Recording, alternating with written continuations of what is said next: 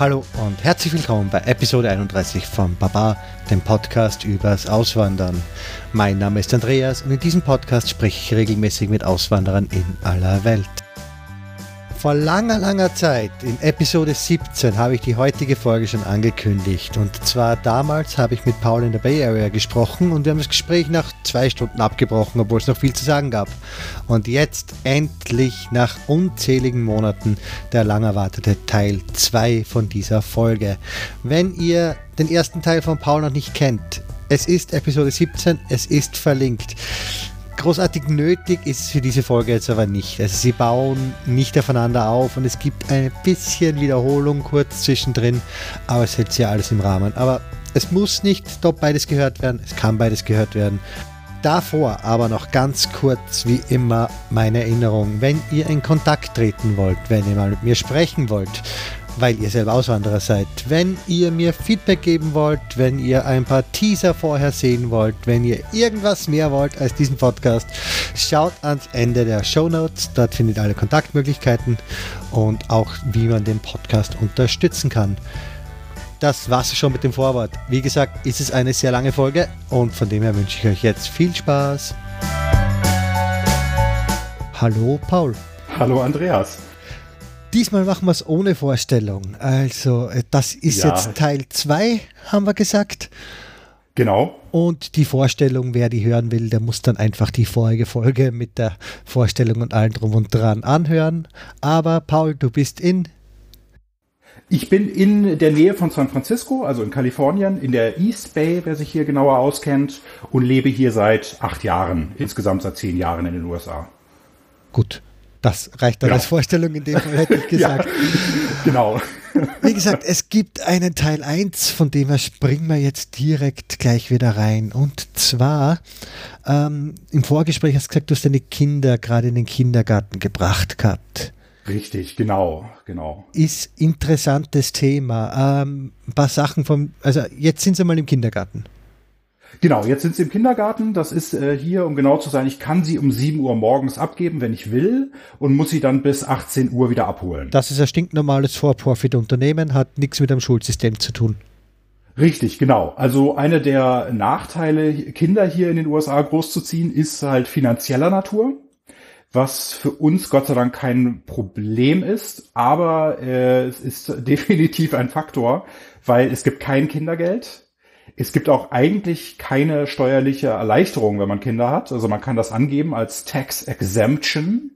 Aber sofern man über, ich glaube, 50.000 Dollar im Jahr verdient, kriegt man da eigentlich nichts ermäßigt oder wieder. Also wie gesagt, kein Kindergeld. Und die äh, Daycares beziehungsweise die Kindergärten, eigentlich heißt es hier Preschool, die sind alle for profit, also privat organisiert und äh, kosten zwischen, wir sind hier relativ günstig dabei in der East Bay, so wir zahlen pro Monat pro Kind 1000 Dollar etwa. Und mit das Essen geht, immerhin, oder? Sie sind voll genau, mit, auch. Genau, mit Mittagessen, also Mittagessen und Snacks äh, für Nachmittag und Vormittag. Äh, also wir haben hier noch Frühstück und Abendessen. Ähm, ja, und das, wie gesagt, ist noch relativ günstig. Also wenn die Leute, die in San Francisco wohnen, zahlen locker zwischen 1500 und 2000 pro Kind pro Monat. Und wenn man, ich habe gehört, in Los Angeles unten soll es noch teurer sein. Also da hat mir jemand erzählt, ach, du beschwerst dich über die 1000, wir zahlen 3000 im Monat. ja, das kann jetzt aber auch natürlich sein, es gibt da jetzt unterschiedliche Qualitäten von Preschools. Also du kannst, wenn du jetzt irgendwie sowas, keine Ahnung, Montessori oder Waldorf oder so, das gibt's jetzt hier auch alles. Ähm, also so ein ganz spezielles Programm haben willst, dann wird's halt auch teurer, als wenn du jetzt einfach mit so einem normalen, durchschnittlichen äh, Programm halt gehst oder so, wenn du das nimmst, was wir jetzt machen. Und äh, ja, also das, wie gesagt, finanziell ist das hier schon ziemlich krass mit Kindern. Der Vorteil muss ich allerdings sagen, äh, nicht, dass ich jetzt sagen würde, okay, zieht doch hierher, das ist hier ganz toll, äh, aber der Vorteil ist halt, dass es jetzt keine Probleme gibt, einen Platz zu bekommen. Also so das, was ich aus Deutschland immer höre, so, oh, das Kind ist gerade geboren oder am besten, du bist schwanger, am besten jetzt schon mal für einen Kita-Platz anmelden.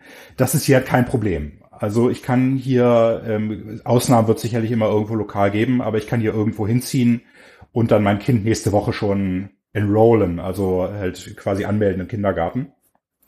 Kleine witzige Randnotiz, äh, was hier immer ein bisschen verwirrend ist, da unsere Kinder bilingual aufwachsen. Kindergarten äh, in Deutschland ist die Preschool in den USA, also die Vorschule, und die Vorschule in Deutschland ist die ist der Kindergarten in den USA. Also diese beiden Begriffe Vorschule, Preschool und Kindergarten, Kindergarten sind komplett vertauscht. Boah, das heißt, es ist dann Preschool, Kindergarten, School? Genau, also Preschool ist hier ab äh, in der Regel, wenn die Kinder ähm, trocken sind, also potty getrained, keine Windeln mehr brauchen, so ab ungefähr drei Jahre, dreieinhalb Jahre bis ähm, bis fünf, fünf oder sechs. Und ab sechs Jahren kann man sie äh, in einem Transitional Kindergarten, wie es offiziell heißt, anmelden. Das ist dann aber öffentlich. Dafür muss man dann auch nichts mehr bezahlen. Aber es geht auch nur bis mittags. Also wenn du tatsächlich arbeitest, dann musst du auch für die Nachmittagsbetreuung bezahlen. Also ganz umsonst kommst du da jetzt auch nicht hinweg, außer du, ja, bist halt, kannst die Kinder um acht abgeben und dann um zwölf mittags schon wieder abholen. Dann ist es komplett umsonst.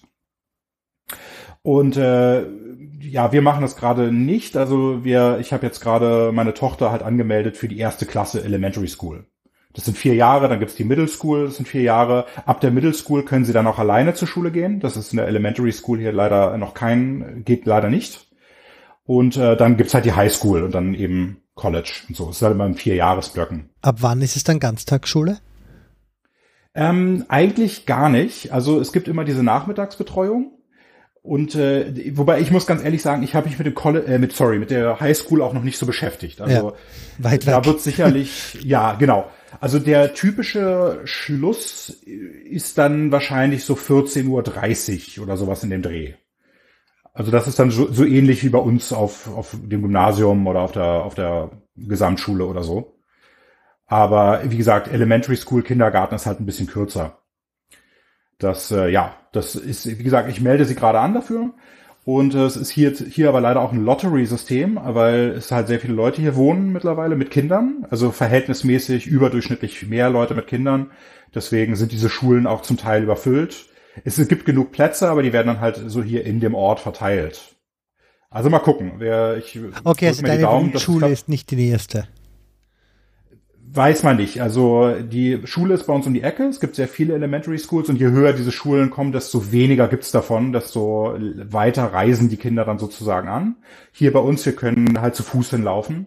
Aber ich weiß noch nicht hundertprozentig, ob sie da reinkommt, weil es wie gesagt halt zu viele Kinder gibt in, in ihrem Alter. Sozusagen ja, was passiert, wenn es nicht reinkommt? Dann muss sie halt weiterfahren. Dann, Genau, dann würde sie jetzt in eine andere Schule verteilt werden. Allerdings äh, würde sie dann auf eine Warteliste kommen für diese Homeschool, also die, die um die Ecke bei uns ist. Okay. Und dann wahrscheinlich nach einem halben Jahr oder so dann da reingehen.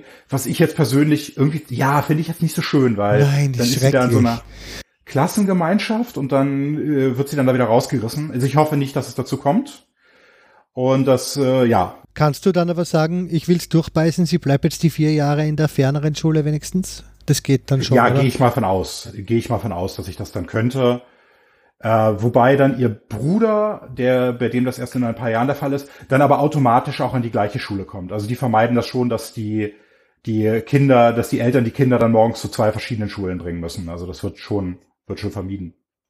Ähm, ja, insgesamt muss ich aber sagen, also von dem finanziellen Teil abgesehen, bin ich jetzt eigentlich gar nicht unfroh darüber, die Kinder hier in den USA großzuziehen oder hier gekriegt zu haben, weil ich sagen muss, und da fällt es mir aber auch sehr, muss ich ganz ehrlich sagen, es ist schwer, das zu vergleichen, ist, dass die Kinderfreundlichkeit hier in dem Land deutlich höher ist als in Deutschland.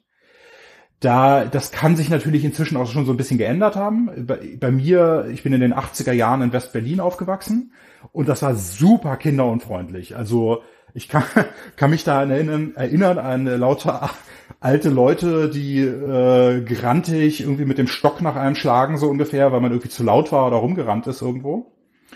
Und das, wie gesagt, ist wahrscheinlich heute nicht mehr so der Fall. Kommt auch darauf an, wo man wohnt. Aber insgesamt ist das hier doch eine deutlich kinderfreundlichere Gesellschaft als in Deutschland.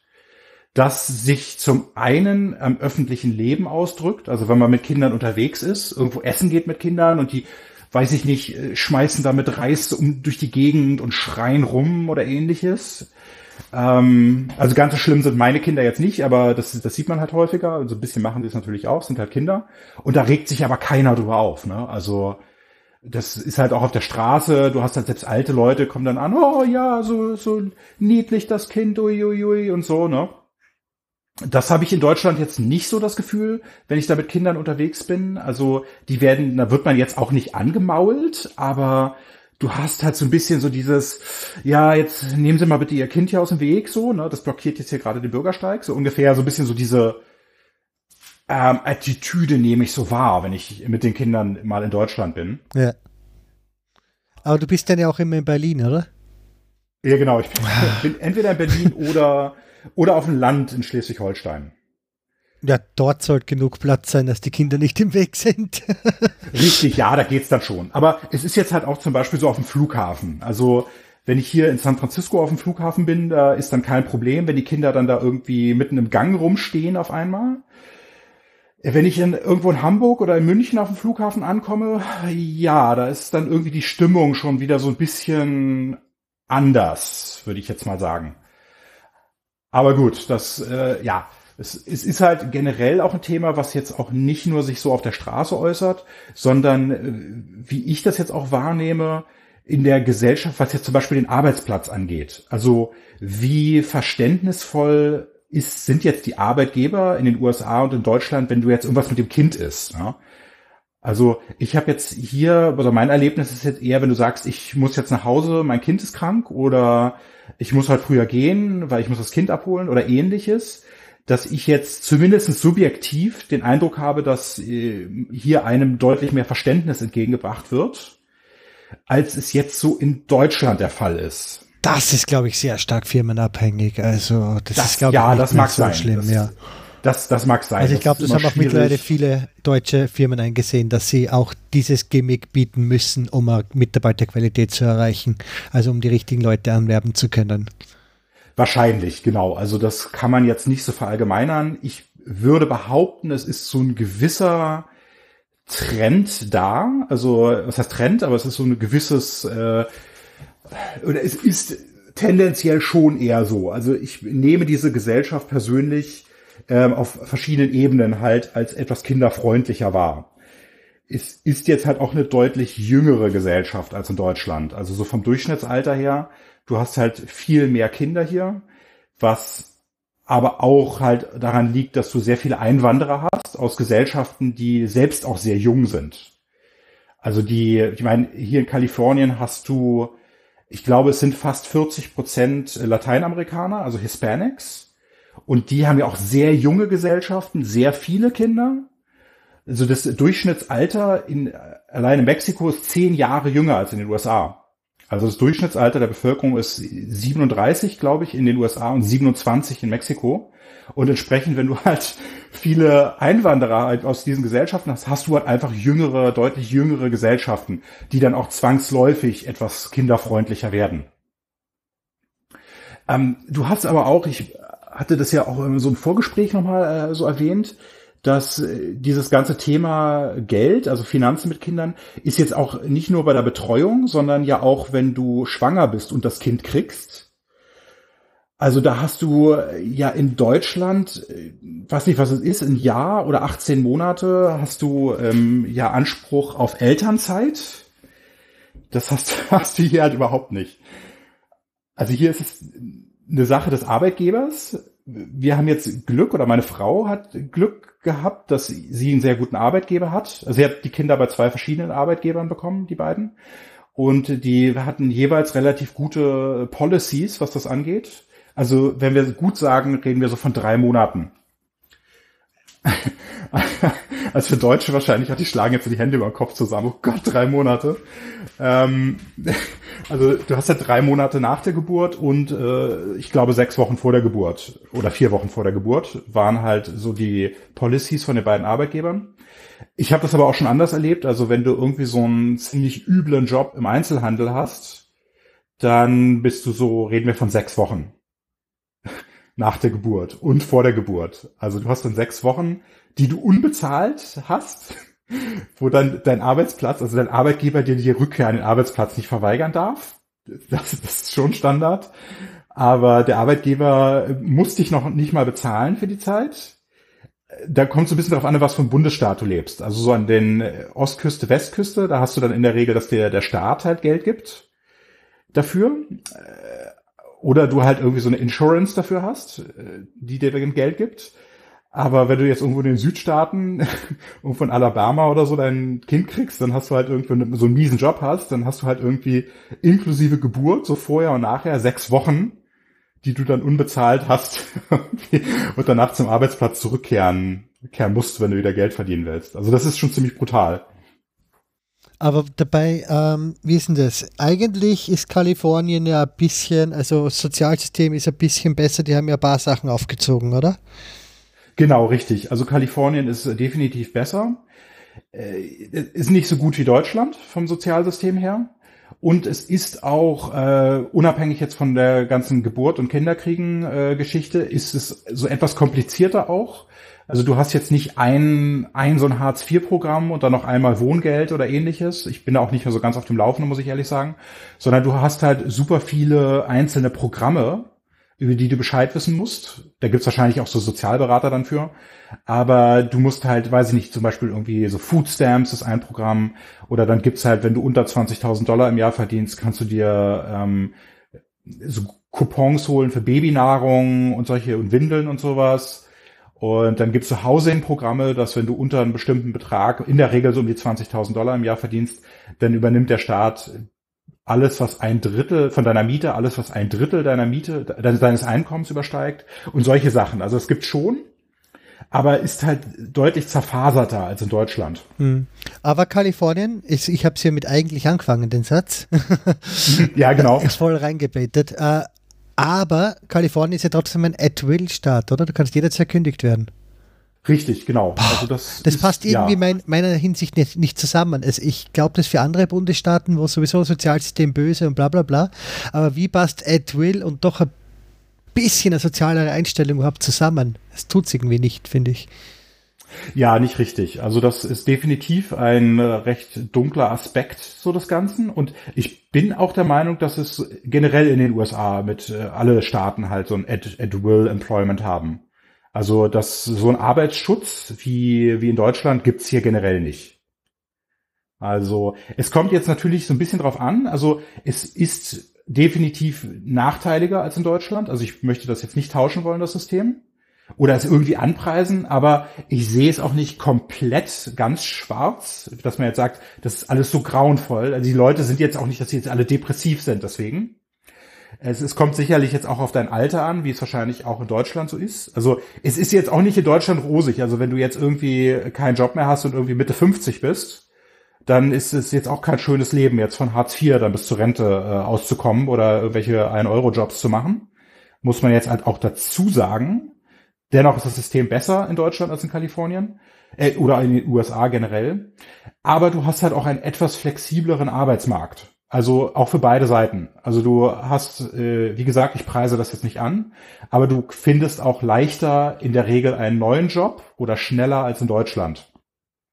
Wo sich die Firmen das halt dann auch deswegen immer dreimal überlegen, ob sie jetzt jemanden äh, in Vollzeit wieder engagieren oder nicht. Und äh, gerne auch so mit befristeten Verträgen arbeiten, was halt hier so ein bisschen schneller geht. Ja, weil und, jeder Vertrag einfach ja, befristet ist in der Hinsicht. Richtig, genau, genau. Also, wie gesagt, ist, ist nicht toll. Also finde ich jetzt, da ich mich jetzt auch im politischen Spektrum eher links einordnen würde, äh, bin ich da auch kein Fan von. Aber wie gesagt, es hat halt auch gewisse, gewisse Vorteile, muss man auch dazu sagen. Also es ist jetzt nicht komplett schwarz-weiß irgendwie so das Ganze. Das gleiche muss ich auch sagen, um da ganz kurz nochmal auf dieses Thema äh, Elternzeit und Kinder und Geburt zurückzukommen, äh, sehe seh ich auch, auch wie gesagt, hier ist das, finde ich, das System in den USA auf keinen Fall irgendwie besser als in Deutschland, muss man dazu sagen. Aber auch hier gibt es auch so Schattierungen einfach von gut und schlecht, also von dem Negativen und dem Positiven, dass du zum Beispiel, ähm, das mag auch ein gesellschaftliches Ding sein, das als, als Frau in Deutschland das Problem hast, dass wenn du das nicht in Anspruch nimmst, also wenn du jetzt äh, nicht irgendwie ein Jahr zu Hause bleibst mit dem Kind, äh, und sondern nach zwei, drei Monaten wieder zur Arbeit zurückkehrst, dass du dann schnell irgendwie so als Rabenmutter verschrien bist, so in der Gesellschaft. Weil du halt ja einfach vom Staat diese Möglichkeit eingeräumt bekommst und wenn du sie nicht nutzt, dann heißt es, ja, wieso verbringt die denn nicht die Zeit mit dem Kind zu Hause? Wieso geht die denn jetzt wieder zurück zur Arbeit? Das ist hier halt jetzt überhaupt kein Thema. Also hier würde nie jemand irgendwie äh, Mütter dafür kritisieren, dass sie halt nach ein paar Wochen oder Monaten halt wieder zur Arbeit zurückkehren. Ja.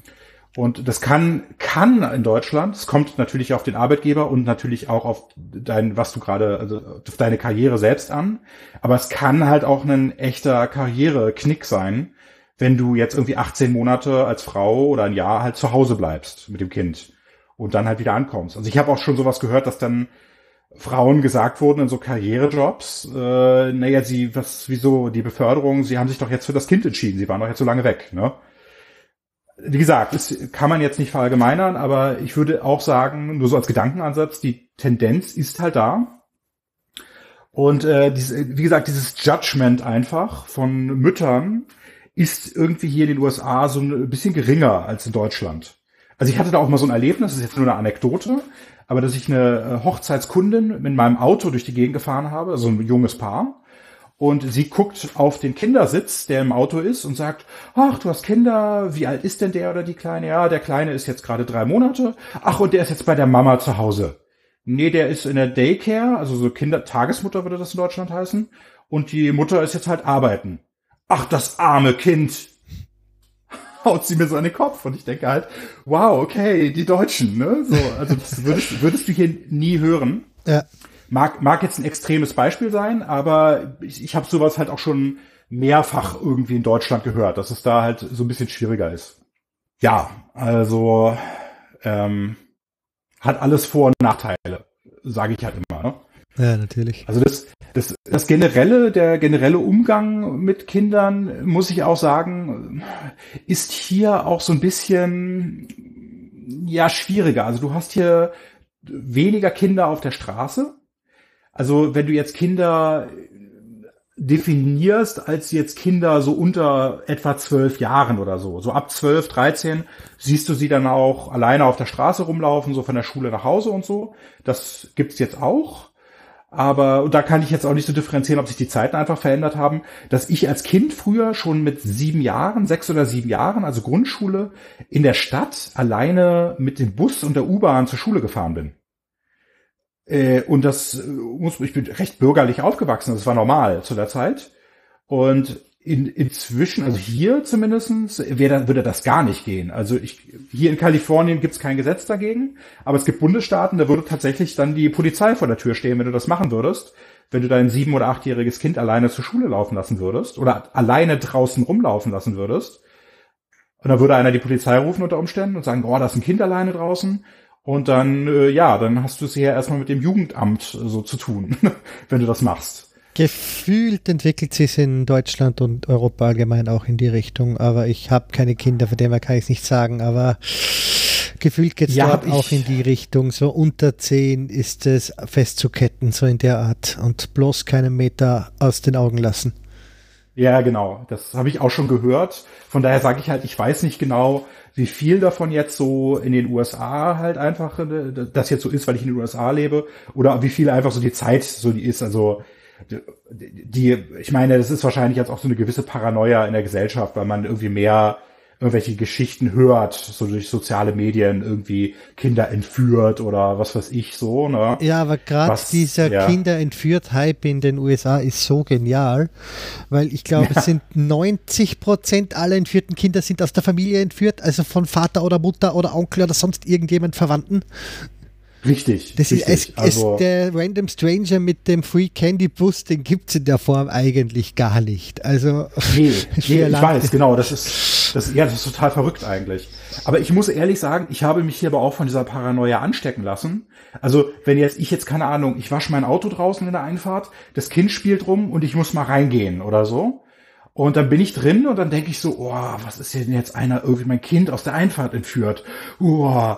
Oder ich gehe auch in Berlin, wenn ich da zu Besuch bin, auf dem Spielplatz. Und die ganzen deutschen Eltern sitzen da so am Rand rum und unterhalten sich und gucken gar nicht, wo die Kinder sind. Und ich stehe da am Rand und bin irgendwie so nervöses Wrack, weil ich denke, oh, ich sehe meine Kinder nicht mehr, die sind weggelaufen, die wurden entführt, wo sind sie?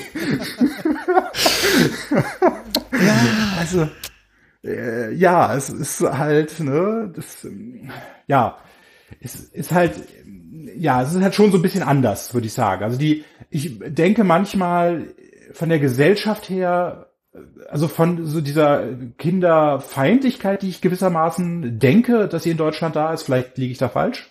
Abgesehen denke ich manchmal, ich würde meine Kinder eigentlich lieber in Deutschland großziehen.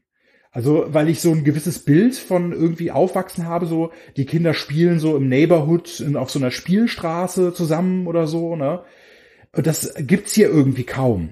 Also, das sehe ich hier nicht. Also, dieses, ist so eine Verhäuslichung der Kinder, dass die halt alle zu Hause abhängen und wenn, wenn wir mal irgendwo die Kinder woanders hinbringen, ist dann so ein Playdate, das muss dann so eine Woche vorher vereinbart werden und dann fährt man da sein Kind dahin und dann holt man später wieder ab. Also, das ist halt irgendwie, ja, halt, ne? Weiß ich nicht. Also ich, ich weiß halt auch nicht genau, wie viel besser es jetzt für die Kinder in der Schule ist. Also ob, ob die Kinder in der Schule in Deutschland eine bessere Zeit sozusagen hätten oder hier. Ich, ich denke, es kommt auch so ein bisschen drauf an. Also man hört ja irgendwie von aus beiden Ländern, wie schlecht die Schulen ausgestattet sind und wie schlecht das Schulsystem ist, was vermutlich auch sehr darauf ankommt, wo du lokal hingehst. Und ich habe jetzt auch schon von Leuten gehört, die gesagt haben, oh, es ist so viel besser hier, wenn die Kinder hier zur Schule gehen. Und andersrum. Also es, ich werde es vielleicht in ein paar Jahren beantworten können. Muss halt aber sagen, es gibt so ein paar Themen, wo ich, die zumindest in meiner Schulzeit, so Mobbing zum Beispiel oder Bullying, was hier, wie es hier genannt wird, das ist halt hier eine ziemlich große ähm, Awareness. Also die Leute das ist hier ein großes Thema. Also ich habe weniger Angst, dass meine Kinder hier gemobbt werden in der Schule, als das jetzt in Deutschland vielleicht der Fall wäre. Wie gesagt, ich weiß es nicht, aber es ist, ist halt in meiner Schulzeit war es halt noch kein Thema, aber das kann sich halt auch in den Zeiten, durch die Zeiten geändert haben. Äh, also, ja. Also da, du hast halt schon irgendwie Sachen, was ich hier halt auch, ich, ich springe da so ein bisschen durch, quer durch dieses Thema mit den Kindern so durch. Ja. Also unterbrich mich, wenn du da nein, nein, bitte. noch, du hast, du hast halt hier generell halt so diese, die Kinder wachsen halt schon so anders auf. Also du hast halt hier überall diese Waiver, die du unterschreibst. Ich würde sagen, im Deutschen würde man das als Einverständniserklärung bezeichnen. Das ist auch irgendwie so ganz anders als in Deutschland. Wenn du zum Beispiel in irgendwie so ein so ein, so ein Laden gehst, wo dann so Kindergeburtstag stattfindet und die Kinder auf irgendwelchen Hüpfbogen rumspringen oder sowas, ne? Oder egal wo, wo du Aber da geht es ja um die Klagekultur der USA eigentlich. Richtig, Nur, genau. Du kannst mich nicht anzeigen. Hier unterschreib bitte, dass du mich nicht anzeigen kannst. nicht verklagen. Entschuldigung, genau. nicht anzeigen, sondern verklagen. Genau, richtig. Also inwieweit das jetzt überhaupt äh, was bringt, also mit dem, mit dem, äh, mit dem Recht, ob man das jetzt unterschreibt oder nicht, das ist auch immer so eine Komplett juristische Frage. Thema, ja. Wie viel ungültige Verträge da unterwegs sind, ja.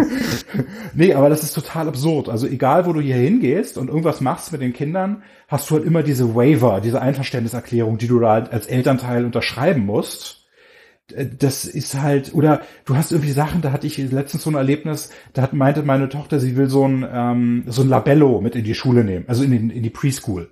Und dann meinte ich, ja, okay, mach halt. Und dann sieht die Lehrerin das, dann meinte sie, naja, Moment. Also entweder wir müssen das hier behalten und meine Tochter ist schon so, nein. Oder du musst jetzt hier so ein Medical äh, Permit Form unterschreiben. Also wo das dann halt wie so eine Medizin, die dem Kind irgendwie so dosiert werden muss von den Lehrern, wie das, das, das habe ich dann unterschrieben, so ausgefüllt, so ein Formular, so Be Beschreibung und die Medikamente und medizinische Anwendung, wo ich so meinte, es ist nur irgendwie ein Labello, so, ne? Ja, wir müssen das jetzt halt machen. Also es ist halt so ein bisschen, ne, also alles, was für die in irgendwie so eine Kategorie fällt, muss dann halt gemacht werden. Es ist halt alles total übertrieben. Also, auch noch so randommäßig, was mir auch aufgefallen ist, äh, dieses äh, No Running. Also den Kindern wird hier immer so erzählt, also wenn sie irgendwo drin sind, äh, nicht rennen, also No Running. So, ne, das hörst du in Deutschland auch nie, So, dass die Eltern sagen, wir rennen jetzt nicht, nicht rennen, nicht rennen, so nach dem Motto, du könntest hinfallen oder so. Und das passiert ja dauernd, wo ich mich dann immer frage, okay, das sind doch jetzt Kinder, wieso sollen die denn jetzt hier nicht drin rumrennen, so, ne? Also, das, das ist halt irgendwie, ja, sind so diese, diese kleinen Unterschiede. Oder wenn du auch ins Kino gehst, du hast halt auch Kinder allen Alters im Kino, das ist echt der Wahnsinn. Also du gehst halt abends äh, so irgendwie so Kino, Date Night mit meiner Frau, Babysitter zu Hause und da gehen wir irgendwie in so einen James Bond Film. Also jetzt nicht irgendwie krasser Horrorfilm, aber schon irgendwie, wo ich sagen würde, nee, also das würde ich jetzt mit, da sind irgendwelche Folterszenen drin und so, ne? Und Prügelszenen ohne Ende, das möchte ich jetzt nicht unbedingt, dass mein Kind das sieht. Und da kommen dann so ganze Familien rein, abends um neun oder so, halb zehn. So mit einem zweijährigen Kind, mit einem vierjährigen und einem siebenjährigen Kind und dann vielleicht noch einem Neugeborenen in so einem großen Kinderwagen. Und dann kommt so eine ganze Familie rein und wir sitzen da und ich denke mir so, okay, das finde ich so ein bisschen krass, dass die jetzt James, James Bond gucken hier irgendwie, ne? Das ist halt, da ist, ist halt irgendwie eine andere Einstellung zu. Also das äh, ist halt äh, schon echt irgendwie anders als, als jetzt in Deutschland, ne? Das klingt also, so, ja, also puh. Beim ja, Kinoabend ja. brauche ich aber echt auch keine zehn Kinder drin, wirklich nicht. Nee, nee, also ja, davon jetzt mal abgesehen, also das, ich finde das finde ich gut, das ist jetzt auch krass, aber ich finde das jetzt halt irgendwie echt übel für die Kinder auch, ne? Also, das hätte, das würde es jetzt für meine Kinder nicht geben. Also das hast du jetzt natürlich auch in Deutschland, dass jetzt du abends so um Mitternacht irgendwie Leute mit Kindern auf der Straße siehst. Aber das ist dann eher schon so die Ausnahme. Also da, da rümpfen dann vielleicht auch, also insbesondere die Deutschen, rümpfen da jetzt halt so die Nase drüber. Ich habe mich hier mittlerweile dran gewöhnt. Also unter verschiedenen anderen Kulturen ist das scheinbar total, total normal. Also, dass du um Mitternacht irgendwie, ja, draußen bist und dann laufen da irgendwie ganze, so Leute, ganze Familien mit irgendwelchen drei, vierjährigen Kindern auf der Straße noch rum, ne? Hast aber in Europa, in Spanien, Italien auch gern mal im Sommer. Also nicht genau, nur von Touristen. Genau. Also das ist schon genau, also unverständlich. Also äh, weißt du, wann beginnt ja. die Schule bei dir dann? Welche Uhrzeit für die Kinder, wenn sie Schule gehen? Die beginnt, glaube ich, ähm, ich hab's, weiß es noch nicht 100%, so 8.30 Uhr, genau, glaube ich. Dachte ich mal, ja. Also eh relativ ja. spät für unsere Verhältnisse. Ja, vielleicht ist es auch acht. Ich weiß es noch nicht hundertprozentig. Also irgendwann zwischen acht und neun. Das, Na, ich das ich habe gedacht, dass Richtung neun tendiert. Drum habe ich gefragt gerade. nee, ich glaube nicht. Also okay. es ist, glaube ich, eher so im Bereich acht, halb neun. Und dann, wie gesagt, je nach Schulklasse oder Schulgrad halt unterschiedlich, wann es, wann es halt aufhört. Echte Schulpflicht in den USA. Wie läuft das? Wie läuft das in Kalifornien? Es wird ja sicher wieder staatsabhängig sein. Ähm, ja, du hast keine Schulpflicht. Also du hast. Naja, Bildungspflicht, ja, so in der Art. Oder du darfst sie ja, ja homeschoolen, aber. Genau, du darfst sie homeschoolen. Hatten wir auch letztes Mal schon drüber genau. geredet, dass. Äh, aber wie lange musst du wirklich machen, diese GPAs und GP, oder wie auch immer die heißen? Du musstest, das, da bin ich jetzt, äh, da erwischte mich jetzt ein bisschen äh, hier ganz kalt. Ich weiß es nicht hundertprozentig. Irgendwie so bis zur Highschool auf jeden Fall. Es gibt aber auch diese Highschool-Dropouts, ne? Also so die Leute, die dann Burger abgrillen oder weiß ich nicht, Unternehmensgründer und Multimillionäre werden. oder meistens Burger grillen.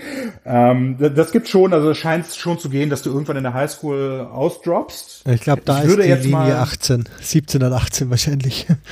Ja, möglicherweise 16. Also mhm. ich so aus dem Bauch heraus würde ich jetzt sagen, dass es so bis 16 du eine Schulpflicht hast und ja. danach, oder eine Bildungspflicht, danach halt nicht mehr. Ähm, ja, also das hast du jetzt hier nicht ganz so wie in Deutschland, du hast die Schulpflicht nicht. Was, wie ich ja letztes Mal meinte, ich ganz recht faszinierend finde, so unter dem Thema persönliche Freiheit, auch wenn ich jetzt dieses Homeschooling persönlich jetzt auch nicht so gut finde. Aber nur weil ich es jetzt nicht gut finde, würde ich jetzt nicht sagen, deswegen sollte man es jetzt verbieten. Aber gut, äh, kann man wahrscheinlich auch eine Stunde lang drüber diskutieren. Bin ich jetzt auch nicht so im Thema, dass ich jetzt sagen würde, darum aus den Gründen ist es gut oder schlecht. Ähm, gutes Stichwort. Halbe Stunde. Haben wir noch was zum Thema Kinder? Weil sonst müssen wir wirklich mal weitergehen. genau, sonst genau. wird irgendwann ein Dreiteiler.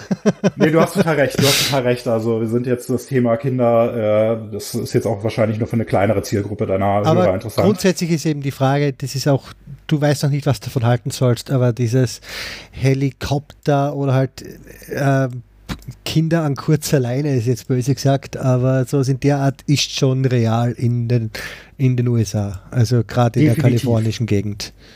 Genau, definitiv. Also das, das auf jeden Fall. Also da bin ich jetzt, das finde ich persönlich nicht so gut. Aber gut, ich will da halt irgendwie nicht so meine deutschen, als Deutscher ist man da halt so ein bisschen judgmental. Also ich, das kann man so schwer übersetzen, das Wort. Ist man halt so verurteilend irgendwie. Also das möchte ich jetzt auch nicht sein, aber ja, ich finde es persönlich auch nicht gut. Also das, äh, ja, das, das hast du hier, wie ich auch erwähnt habe, insbesondere bei, bei den asiatischen Eltern ist es halt ganz extrem. Wenn du aufs Land hinausgeh, rausgehst, dann hast du so die eher weiße Landbevölkerung, so diese weißen Amerikaner der ersten Generation, die sind da so ein bisschen lockerer, habe ich den Eindruck. Also da rennen die Leute, die Kinder auch schon mal draußen rum irgendwo auf dem Land. Wahrscheinlich wegen auch so einer wahrgenommenen höheren Sicherheit auf dem Land versus Stadt oder so. Ich weiß es nicht. Also, ja. Nee, kein tolles Thema mit dem Helikoptertum hier.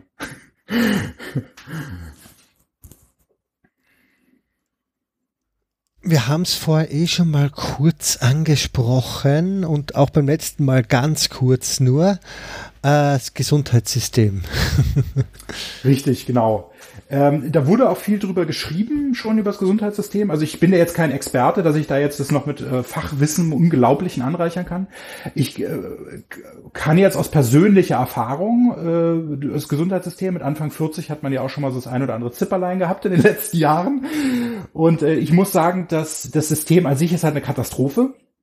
Keine Frage. Also es ist sehr ineffektiv, wahnsinnig teuer, was äh, an zwei Gründen liegt. Äh, zum einen, dass die, an, der, an der Klagekultur natürlich auch, also dass die Ärzte wahnsinnig teure Versicherungen haben, um sich gegen solche Kunstfehlerklagen abzuschützen. Aber hauptsächlich liegt es eben daran, dass das so fragmentiert ist, der Markt, dass jede einzelne Versicherungsgesellschaft, äh, ich weiß nicht, wie viele es da gibt, Dutzende, äh, oder Hunderte, dass jede einzelne Versicherungsgesellschaft innerhalb ihres Netzwerkes, also ihrer Gruppe von Ärzten, eigene Preise für jede einzelne Leistung aushandelt. Also du hast zwar jetzt nicht wie in Deutschland so ein Single-Payer-System, hast du nicht, äh, aber du hast halt den Staat, der jetzt sagt, okay, wir bezahlen für, weiß ich nicht, eine Geburt, irgendwie normale Geburt ohne Komplikation 2000 Euro oder so ist der Satz. Hier hast du das, dass deine Versicherung das mit jedem einzelnen Provider, also jedem einzelnen Krankenhaus und Arzt einzeln ausgehandelt hat in ihrem Netzwerk. Und äh, so als Vergleich, eine Geburt kostet hier 50.000 Dollar etwa. Also die Geburten von unseren beiden Kindern in verschiedenen Orten, hier in Kalifornien in der Bay Area, in verschiedenen Versicherungsnetzwerken, haben jeweils etwa das gleiche gekostet, etwa 50.000 Dollar. Ganz normal, ohne Komplikationen im Krankenhaus, zwei Tage im Krankenhaus gewesen, dann nach Hause. Wie viel hat es jetzt wirklich euch gekostet? Also bei uns ist es ja kompliziert. Das ist auch mein mein größter mein mein mein größtes das heißt nicht bedenken, aber was was ich an diesem persönlich für uns jetzt was ich hasse an diesem System, dass du halt so ein kompliziertes System aus, aus Selbstbeteiligungen hast, also Deductibles, Selbstbeteiligung, wo wir momentan wir sind durch verschiedene Versicherungen schon durch, äh, wo wir halt äh, 5000 Dollar pro Jahr, die ersten 5000 Dollar an Arztrechnung selbst bezahlen die nächsten 5000 Dollar zahlen wir, ich glaube, 10 oder 20 Prozent. Und danach übernimmt die Versicherung das komplett. Und äh, wir zahlen momentan für die Versicherung für vier Leute, ich glaube, so 1600 Dollar im Monat.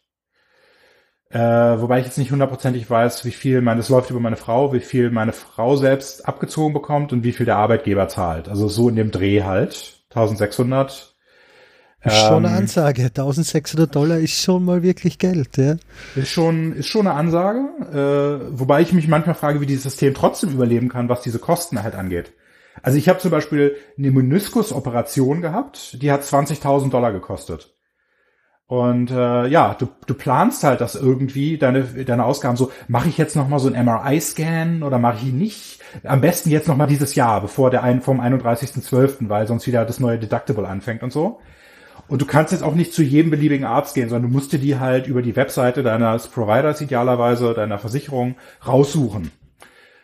Also, wobei ich halt aber auf der positiven Seite sagen muss, dass nee, es spricht jetzt nicht für das System, aber nur als persönliche Erfahrung, dass äh, von diesen Komplexität mal abgesehen, dass das ungefähr so ist, als ob du in Deutschland privat versichert bist oder noch besser. Also die Qualität der Ärzte ist sehr hoch. Äh, die, das Maß an Aufmerksamkeit und Pflege, was du kriegst, ist sehr hoch. Und äh, die Terminvergabe ist auch sehr gut. Also ich kann sagen, ich will jetzt in drei Tagen, will ich einen Arzttermin beim Hautarzt haben, zum Beispiel. Da kannst du je nach Region in Deutschland auch mal Monate drauf warten, wenn du Pech hast. Das ist hier kein Problem. Also das, das, wie gesagt, ist für mich als Anwender ist es sehr gut. Zwar sehr teuer, aber auch sehr gut. Und du hast halt, allerdings, ich bin, Anekdote lustige dazu, ich bin von meinem letzten Arzt, ich habe momentan keinen Hausarzt, bin ich gefeuert worden als Patient. Warum? Wie? Was? Bin, genau, meine Ärztin hat mich gefeuert. Also über einen Brief ging das. Also sie hat halt ja. irgendwann habe ich, hab ich einen Brief gekriegt, so, ja, so sinngemäß unsere Philosophie über unsere persönliche Gesundheit oder so, die stimmt über nicht übereinander ein und deswegen soll ich mir bitte einen anderen Arzt suchen. Und Warum? Ich schnall's nicht. Was, was hast du getan? Hä? Ja, nee, gar nichts. Also ich bin äh, halt hingegangen und sie meinte, ja, und wir könnten ja mal so einen Bluttest machen und so auf Cholesterin überprüfen. Also ich bin gesund, ne, muss ich dazu sagen. Und, und genau, und das wusste, dachte ich, okay, das geht jetzt wieder so ab wie bei dem anderen Arzt, bevor ich umgezogen bin. Äh, da habe ich jetzt keinen Bock drauf. Kann ich gleich erzählen, was mit dem anderen Arzt war. Und dann meinte ich so, ja, nee, habe ich keinen Bock drauf und so, ja, das sollte man aber machen. Ja, nee, möchte ich jetzt eher nicht. Ja, aber das ist schon wichtig. Ja, äh, ja, okay, gut, ja, nee, eigentlich nicht. Hier ist eine Laborüberweisung, nimm mit. Ich so, okay, bin ich nicht hingegangen. Beim nächsten Mal, okay, wir haben jetzt den Bluttest nicht gemacht. Ich so, ja, ich, weißt du, ich fühle mich gesund, ich muss das nicht machen. Aber das muss man schon überprüfen. Ja, möchte ich nicht. Okay, und dann gefeuert. So. paar Wochen später. Und bei dem anderen Arzt ist es so abgelaufen, also du merkst halt, dass sie, also sie operieren dich jetzt nicht nur um Geld zu verdienen oder so, aber sie wollen dir immer um Zeug andrehen. Also der, der andere Arzt hat mir halt diesen Bluttest auch, ich so, ja gut, mache ich dann, habe ich ins Labor gegangen, Bluttest auf Cholesterin und zwei, drei andere Sachen äh, getestet, hat 900 Dollar die Versicherung gekostet. Und äh, dann meinte er, ja, also das L-Cholesterin ist jetzt so ein bisschen hoch ich habe das dann einem deutschen Bekannten, die Ärztin ist gezeigt und die meinte, ja, das ist alles noch im grünen Bereich. Und ja, also da habe ich hier ein Supplement, also so ein Zusatzprodukt, irgend so ein Niacin oder so. Ja. Hat er so aus dem Schränkchen geholt, hier kostet 40 Dollar. Ich so, okay, gekauft. Bin da zu Target später gegangen, also so wie Walmart. Mal gucken, kostet das gleiche Ding irgendwie so, ja, also acht Dollar oder so. so dann habe ich das bei Target gekauft, nachdem seine Packung alle war, bin da wieder hin, so nach einem Jahr. Du hast ja immer diese Annual Check-ups hier, ne? auch wenn nichts ist, das ist auch anders als in Deutschland. Ja. Und dann er so, naja, und nimmst du denn mal das Niacin? Ich so, ja, ich nehme jetzt das hier von Target. Uh, das ist ein anderer Hersteller. Da müssen wir jetzt aber nochmal einen Bluttest machen und gucken, ob das genauso wirkt wie meins. weißt du, und im Wartezimmer hast du vorher gesessen, hast schon so den Vertreter von den Supplements und seinem Köfferchen reinrollen sehen. Und ich so dachte, ja, genau. Nachtigall, ich höre dir trapsen so. Ne? Ach bitte. Und also es war bei meinem, bei meinem Arzt in Österreich was immer genial und zwar, der hat ein Polo von einer Pharmafirma, jeder Stift, den er besessen hat, jeder Notizblock, sein Mausbett, Stifthalter, es ist komplett egal. Irgendwas, was du branden kannst, hat er in gebrandeter Form von irgendeinem Pharmahersteller gehabt. Ja, ja, ja, okay. Das, ja, das hast du, das hast du natürlich auch in Deutschland, habe ich mir sagen lassen, dass du halt die Leute auch irgendwie versuchen, so ein bisschen Geld zu verdienen über solche anderen Sachen, die halt nicht vorgeschrieben sind als Kassenleistung mit einem bestimmten Satz. Aber es ist nicht so extrem wie hier. Ne? Also du hast also es gibt da so wie gesagt so viele Kleinigkeiten, die halt irgendwie so das berühmte mit den Antibiotikern, ne? also dass du halt super schnell immer Antibiotika für jeden Mist verschrieben kriegst das ist auch der Fall. Äh, viel passiert mit Vollnarkose. Also wenn du jede kleinste Behandlung, die in Deutschland halt so unter lokaler Betäubung äh, passiert, wie zum Beispiel eine Magenspiegelung, die passiert halt hier in Vollnarkose. Ne? Also richtig, du bist richtig weg. Also das, ja, wie gesagt, das sind halt so schon so ein paar Unterschiede. Geht es da jetzt nur ums Geld, weil die andere Variante mehr bringt oder weil es ohne Kundenkontakt einfach einfacher ist und fertig? Weil gerade unsere Krankenhäuser passen auf, um dass sie ja niemanden, der es nicht muss, unter Vollnarkose setzen und so. Ja, also ich glaube, das ist eher eine Mischung aus, es ist einfacher für die Ärzte, es gibt so ein bisschen mehr Geld, wobei das möchte ich jetzt auch nicht unbedingt unterstellen, dass jetzt die Leute betäuben, äh, nur wegen dem, wegen dem Geld, was es dafür gibt. Also die, die verdienen eigentlich hauptsächlich mit der Operation selbst. Aber ja, diese Betäubung kostet auch irgendwie so 500 bis 1000 Dollar oder sowas. Aber nee, es ist halt eher so generell, dass die Leute so ein bisschen mehr in Watte gepackt werden hier. Ne? Also das würde ich sagen, ist eigentlich eher der Hauptgrund, dass man das den Leuten jetzt hier nicht so nicht so zumuten will. Ich finde es auch nicht unangenehm. Weil Zahnarzt, der, dein Zahnarzt versucht dich wahrscheinlich auch immer einzuschläfern, oder? Ähm, ja, also ich habe mal mir die Weisheitszähne ziehen lassen und das ist tatsächlich nicht in Vollnarkose geschehen. Das wurde mir angeboten, aber ich habe ordentlich viel Lachgas bekommen. Also es war, das war ganz nett. Also ich, ich, wie gesagt, ich bin da ja recht äh, positiv aufgeschlossen, weil ich denke, okay, wenn du das schon machst, jetzt hier zum Arzt gehen, dann kannst du auch schon so mal so ein bisschen breit werden irgendwie so, ne? Also offiziell hier high werden, warum nicht? Also aber, aber ja, es gibt viele Sachen, also zum Beispiel auch Röntgen beim Zahnarzt, da sind die in Deutschland sehr viel konservativer. Ähm, nicht negativ gemeint konservativ. Also, dass jetzt zum Beispiel Kinder auch nicht Röntgen im, im, bei den, in den Zähnen oder im Gesicht oder dass sie das bei dir auch nur machen, wenn es jetzt irgendwie notwendig ist. Und das machen die hier also einmal im Jahr. Wenn du zum Zahnarzt gehst, dass du mal so aktuelle Röntgenaufnahmen machen. Ah, hier Niederlande übrigens auch. Also Österreich ah, okay, ist da okay. eher auf der deutschen Seite, also auch eher vermeiden, aber ich habe hier jetzt, ich weiß nicht, wie viele Röntgen schon gemacht. Also. Ah, okay, interessant. Interessant. Ja, das sind die deutschen, äh, ja, vielleicht paranoider oder vielleicht haben sie da auch recht, dass es nicht so gut ist. Also, ich weiß es nicht. Ich, wahrscheinlich eine Mischung aus beiden irgendwie. ja, wahrscheinlich. genau. Ja, das, wie gesagt, also Healthcare ist für mich als Anwender okay, aber als System halt katastrophal. Ja. Ich hatte ja auf Singlepayer gehofft, so Bernie Sanders, aber das hat sich jetzt erstmal verschoben. In Kalifornien basteln sie so ein bisschen dran an so einer kalifornischen Variante. Ähm, einzelne Bundesstaaten machen da halt auch ihr eigenes Ding, aber das wird auch noch Jahre dauern, bis das hier irgendwie ähm, implementiert ist, wenn es dann kommt. Aber wahrscheinlich sehen wir das eher auf Staatenebene zuerst, bevor das auf Bundesebene passiert. Wie eh das meiste in den USA, oder? Ja, richtig. Also es kommt halt sehr drauf an. Also deswegen, wie ich als letztes Mal schon meinte, ich bin recht froh, dass ich in Kalifornien wohne und äh, da jetzt nicht irgendwie, das ist halt schon ein sehr krasser Unterschied, ne, was das gesamte System angeht, in jedem Aspekt. Genau. Ah, ich muss mir noch unbedingt jemanden aus den Flyovers der States holen, aber ich glaube, da wandern so wenig Leute hin, das wird echt schwer. Ja, also wenn ich jemanden äh, kenne oder finde, dann äh, empfehle ich ihm deine, dann gebe ich ihm deine E-Mail-Adresse. Also äh, ja, nee, aber stimmt schon. Also es gibt einige, die in den äh, früher ausgewandert sind. Also du hast ja früher hast du deutlich höhere Green Card Quoten zugunsten von äh, Europäern gehabt. Das hat sich jetzt heute eher so ein bisschen Richtung Asien verschoben. Also du hast sehr viele Leute, die so in den 60ern hier hinausgewandert sind und natürlich die Leute, die irgendwann um 1900 oder 1900 so noch was hierher gewandert sind. Du konntest ja auch vor 1920 etwa, konntest du ja auch einfach herfliegen. Hast noch nicht mal Visa gebraucht, dann warst du halt da. Da bist du so eingewandert. Ne? Ja. Naja, das ist vorbei. das sind definitiv da vorbei. Etwas strenger geworden, ja.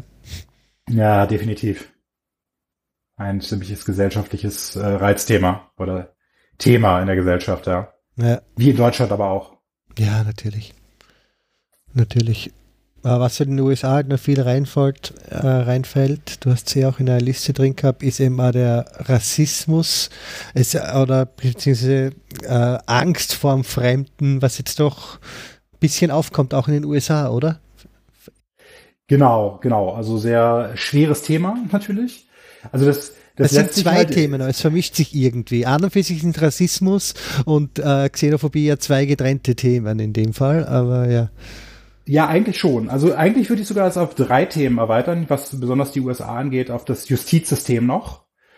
Ähm, das kann man eigentlich schwer trennen, was das Thema Rassismus angeht. Ähm, ja, also genau, also ich frage mich halt auch immer, also man sagt ja immer so, okay, Rassismus, die USA sind halt extrem rassistisch, das stimmt auch. Aber ich frage mich halt auch immer, inwieweit sich das so von Europa oder im Speziellen jetzt von Deutschland unterscheidet. Weil du hast ja auch in Deutschland so krasse Fälle wie zum Beispiel mit diesem, ich weiß nicht, ob du es verfolgt hast, mit diesem DAK Werbeplakat, wo ein schwarzer Mann äh, und eine weiße Frau drauf, also als Paar. Das ist auch ein wirkliches Paar gewesen. Ja, ich weiß. Oder ist noch ein ja. Paar. Genau, wo dann irgendwie, also ich möchte das jetzt gar nicht wiederholen, was da alles gesagt wurde zu. Das ist halt auch ziemlich erschreckend. Also von daher muss ich sagen, wenn ich schwarz wäre und kurzer Einschub, es ist halt hier auch, ist es völlig okay, schwarz zu sagen. Also das ist jetzt völlig im politisch korrekten Bereich, sage ich mal. Also muss jetzt nicht immer Afroamerikaner sagen. Ähm, wenn ich schwarz wäre, weiß ich nicht, ob ich dann sogar fast lieber in den USA wohnen würde, als jetzt in Deutschland. Es kommt halt immer so drauf an, du kannst halt im, in einem städtischen Bereich, kannst du dich wunderbar bewegen. Äh, also als Schwarzer oder auch als Latino, Hispanic, wenn du dann aufs Land kommst oder in die Südstaaten oder in, in Deutschland im Vergleich dann so nach Bayern oder Thüringen, Sachsen oder so, da wird es dann schon schwieriger.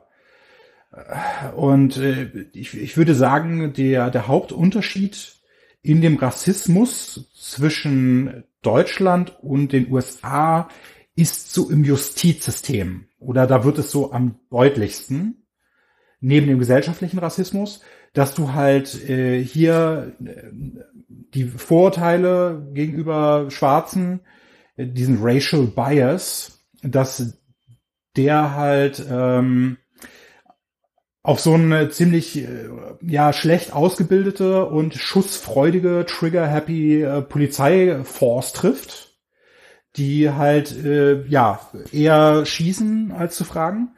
Das, die sind halt einfach äh, schlechter ausgebildet als in Deutschland. Also du hast, glaube ich, eine Polizeiausbildung dauert irgendwie drei Jahre oder so in Deutschland und äh, hier dauert sie irgendwie neun Wochen oder so.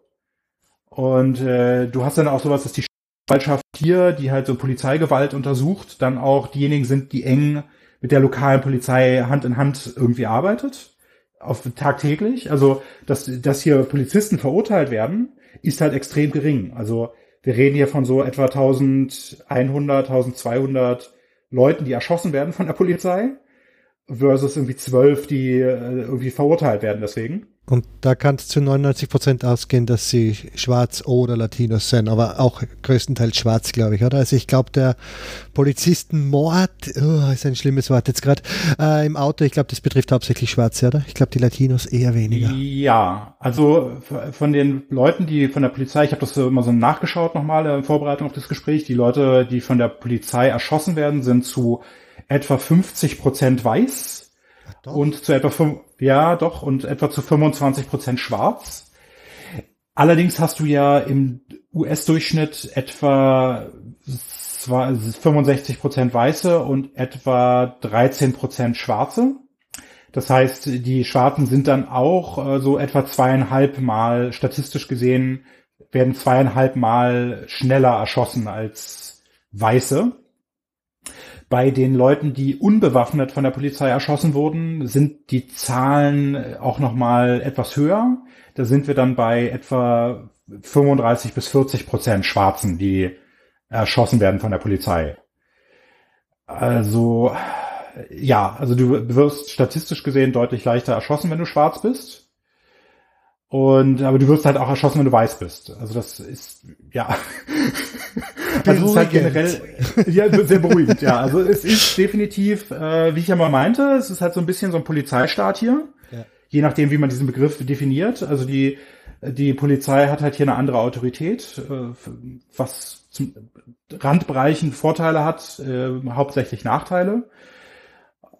Und äh, ja, das, da, da hast, tritt halt auch dieser Rassismus zutage. Also insbesondere, wenn du jetzt dich in den Südstaaten bewegst, in Kalifornien geht das noch einigermaßen, dann hast du halt äh, Leute, die halt, ja, wie gesagt, hast du halt äh, krassen, wenn du dir verschiedene Videos auf YouTube dazu mal anguckst, halt übelst krassen Rassismus, der da so in der Polizeiforce halt stattfindet.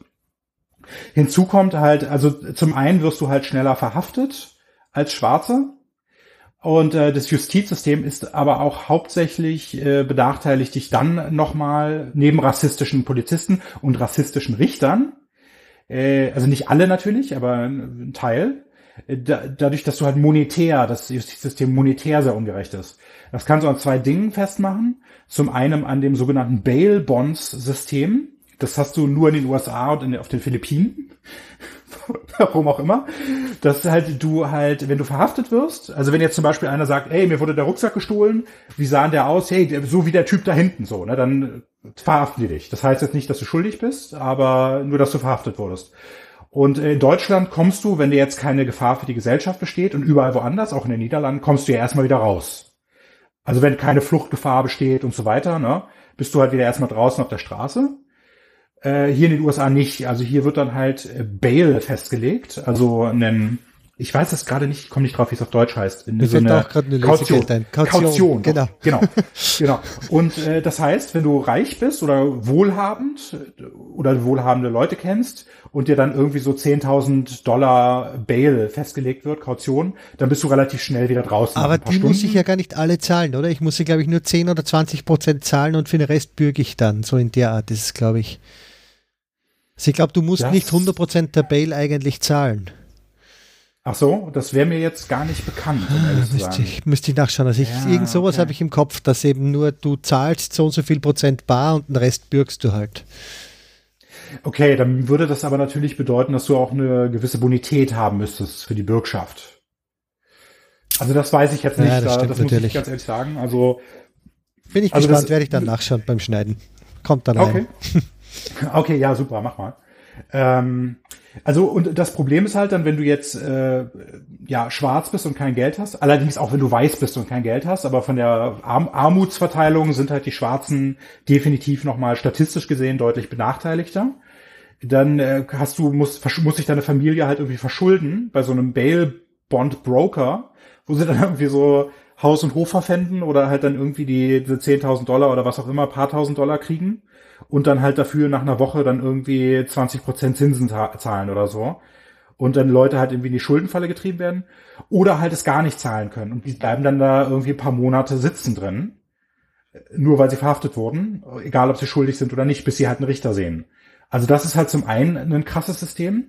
Staats, zweite, nicht Staats, aber das Verteidigungssystem ist ja auch komplett zerbrochen mittlerweile, was ich gehört habe. Also da wartest ja, genau. da hast du ja zwei Minuten Zeit mit deinem Anwalt, so in dem Dreh, wenn du wirklich arm genug bist, dass du einen Public Defender kriegst.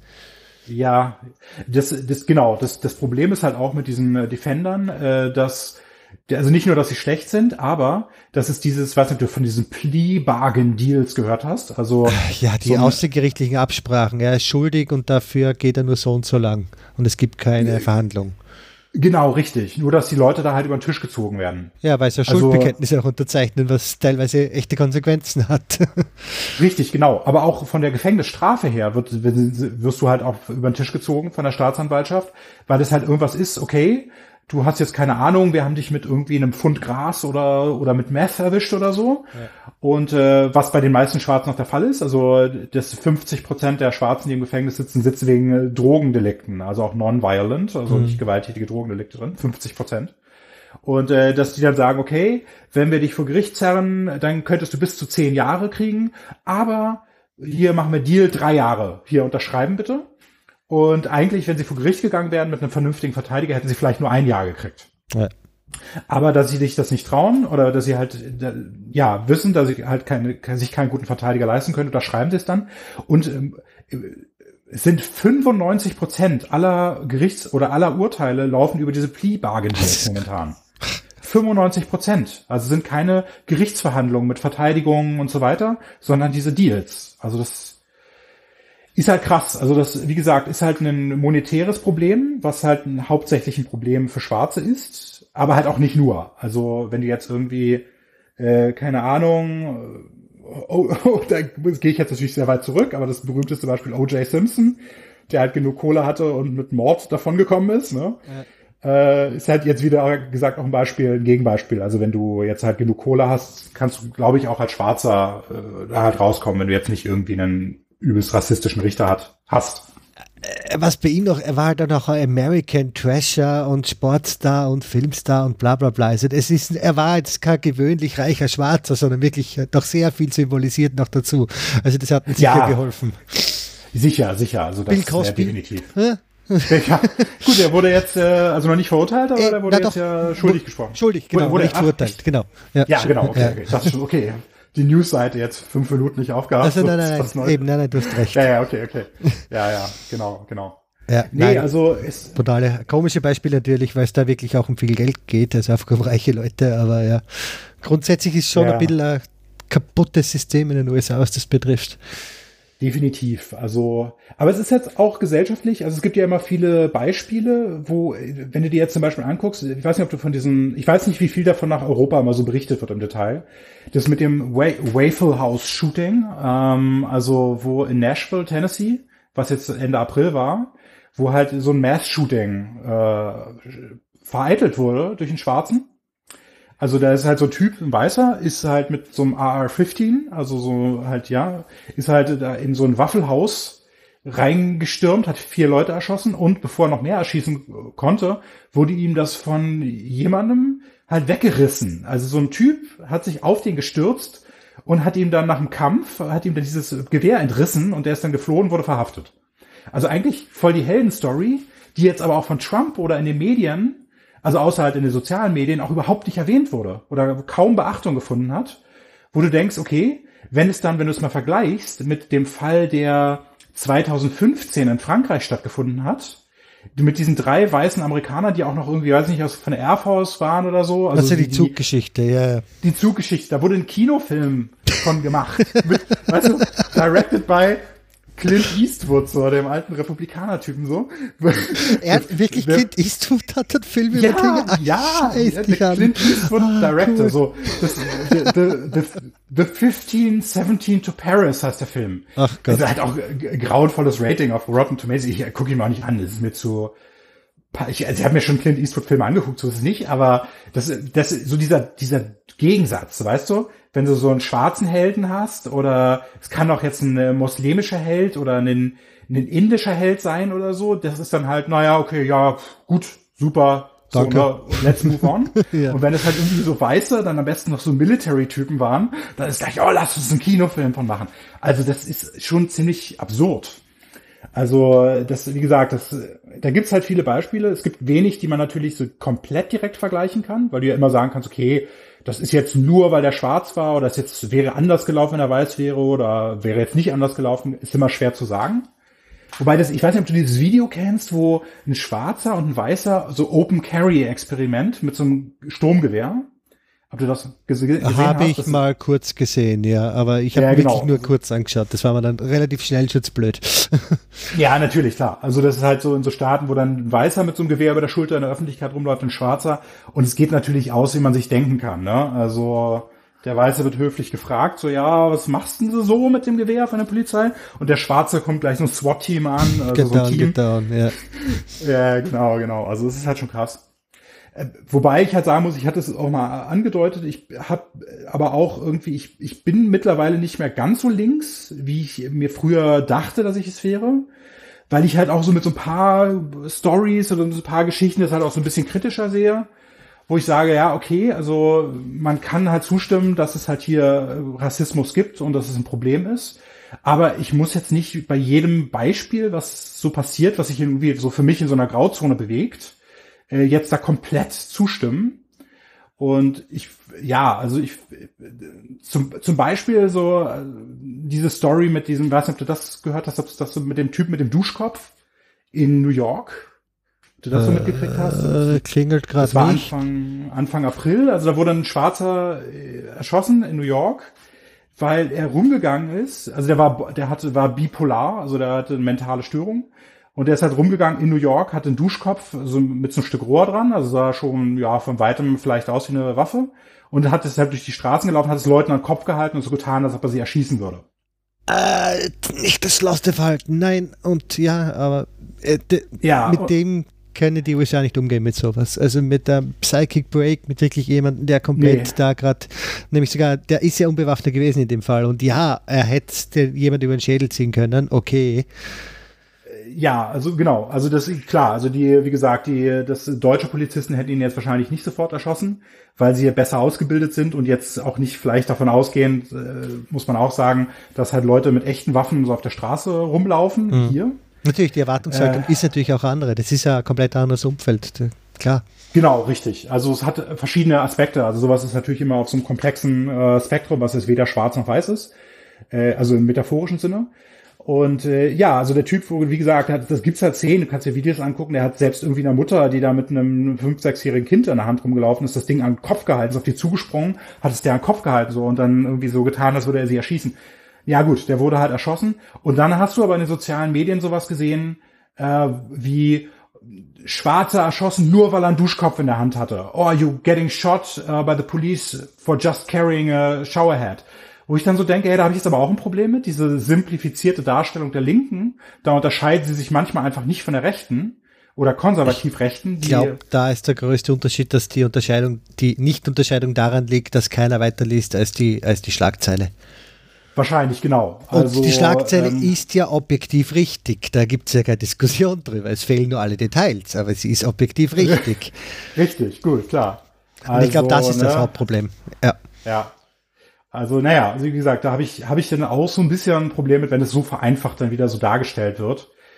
Und äh, ja, also du hast, hast halt, halt leider so eine sehr krasse Spaltung der Gesellschaft, die halt von beiden Seiten betrieben wird, also in Schwarz und Weiß, die ich leider halt auch so bei der Linken bemängele, dass halt bei jedem Mist halt immer sofort mit White Do, mit einem White Privilege, mit einem weißen Privileg rumgeschmissen wird, was keine Frage existiert. Aber nur weil man jetzt halt sagt, na ja, gut, also so mit dem Duschkopf, so war es nicht, dass dann halt gleich irgendwie, ja, du musst deine Ku Klux Klan Mütze anziehen. So, also wenn du nicht 100% zustimmst, dann äh, kommt gleich halt wieder diese Rassismuskeule. So, ne? Also das finde ich halt auch so ein bisschen schwierig. Und auch dieses Argument, was so aufgekommen ist, dass Weiße bei so Themen des Rassismus, also sowas zum Beispiel jetzt, nicht mitdiskutieren dürfen. Also finde ich, es geht halt jetzt auch nicht. Also ja, kann man, man kann da schon differenzierte Meinungen zu haben, ohne jetzt abzustreiten, dass es irgendwie Rassismus gibt oder ähnliches ja, insofern. Grundsätzlich habe ich oft in den USA das Gefühl, sie sind polarisiert des Polarisierens Willens. Also Definitiv. es ist einfach eine starke Abgrenzung, wir gegen die anderen. Was jetzt wir und die anderen sind, macht keinen Unterschied. Es ist komplett egal, was jetzt die Definitionen sind, Hauptsache abgrenzen. Definitiv. Also das ist halt auch echt ein Problem. Also das hast du in Deutschland nicht so extrem. Also da geht es auch so ein bisschen in die Richtung, gerade seit der ähm, seit der Flüchtlingsdebatte und so geht's auch wird es auch ein bisschen polarisierter, aber du hast ja doch noch ein größeres Spektrum, ein politisches. Wir haben auch eine Kompromisskultur hier, und solche Sachen, also ja. Genau. Also ja, das kann man hier definitiv bemängeln.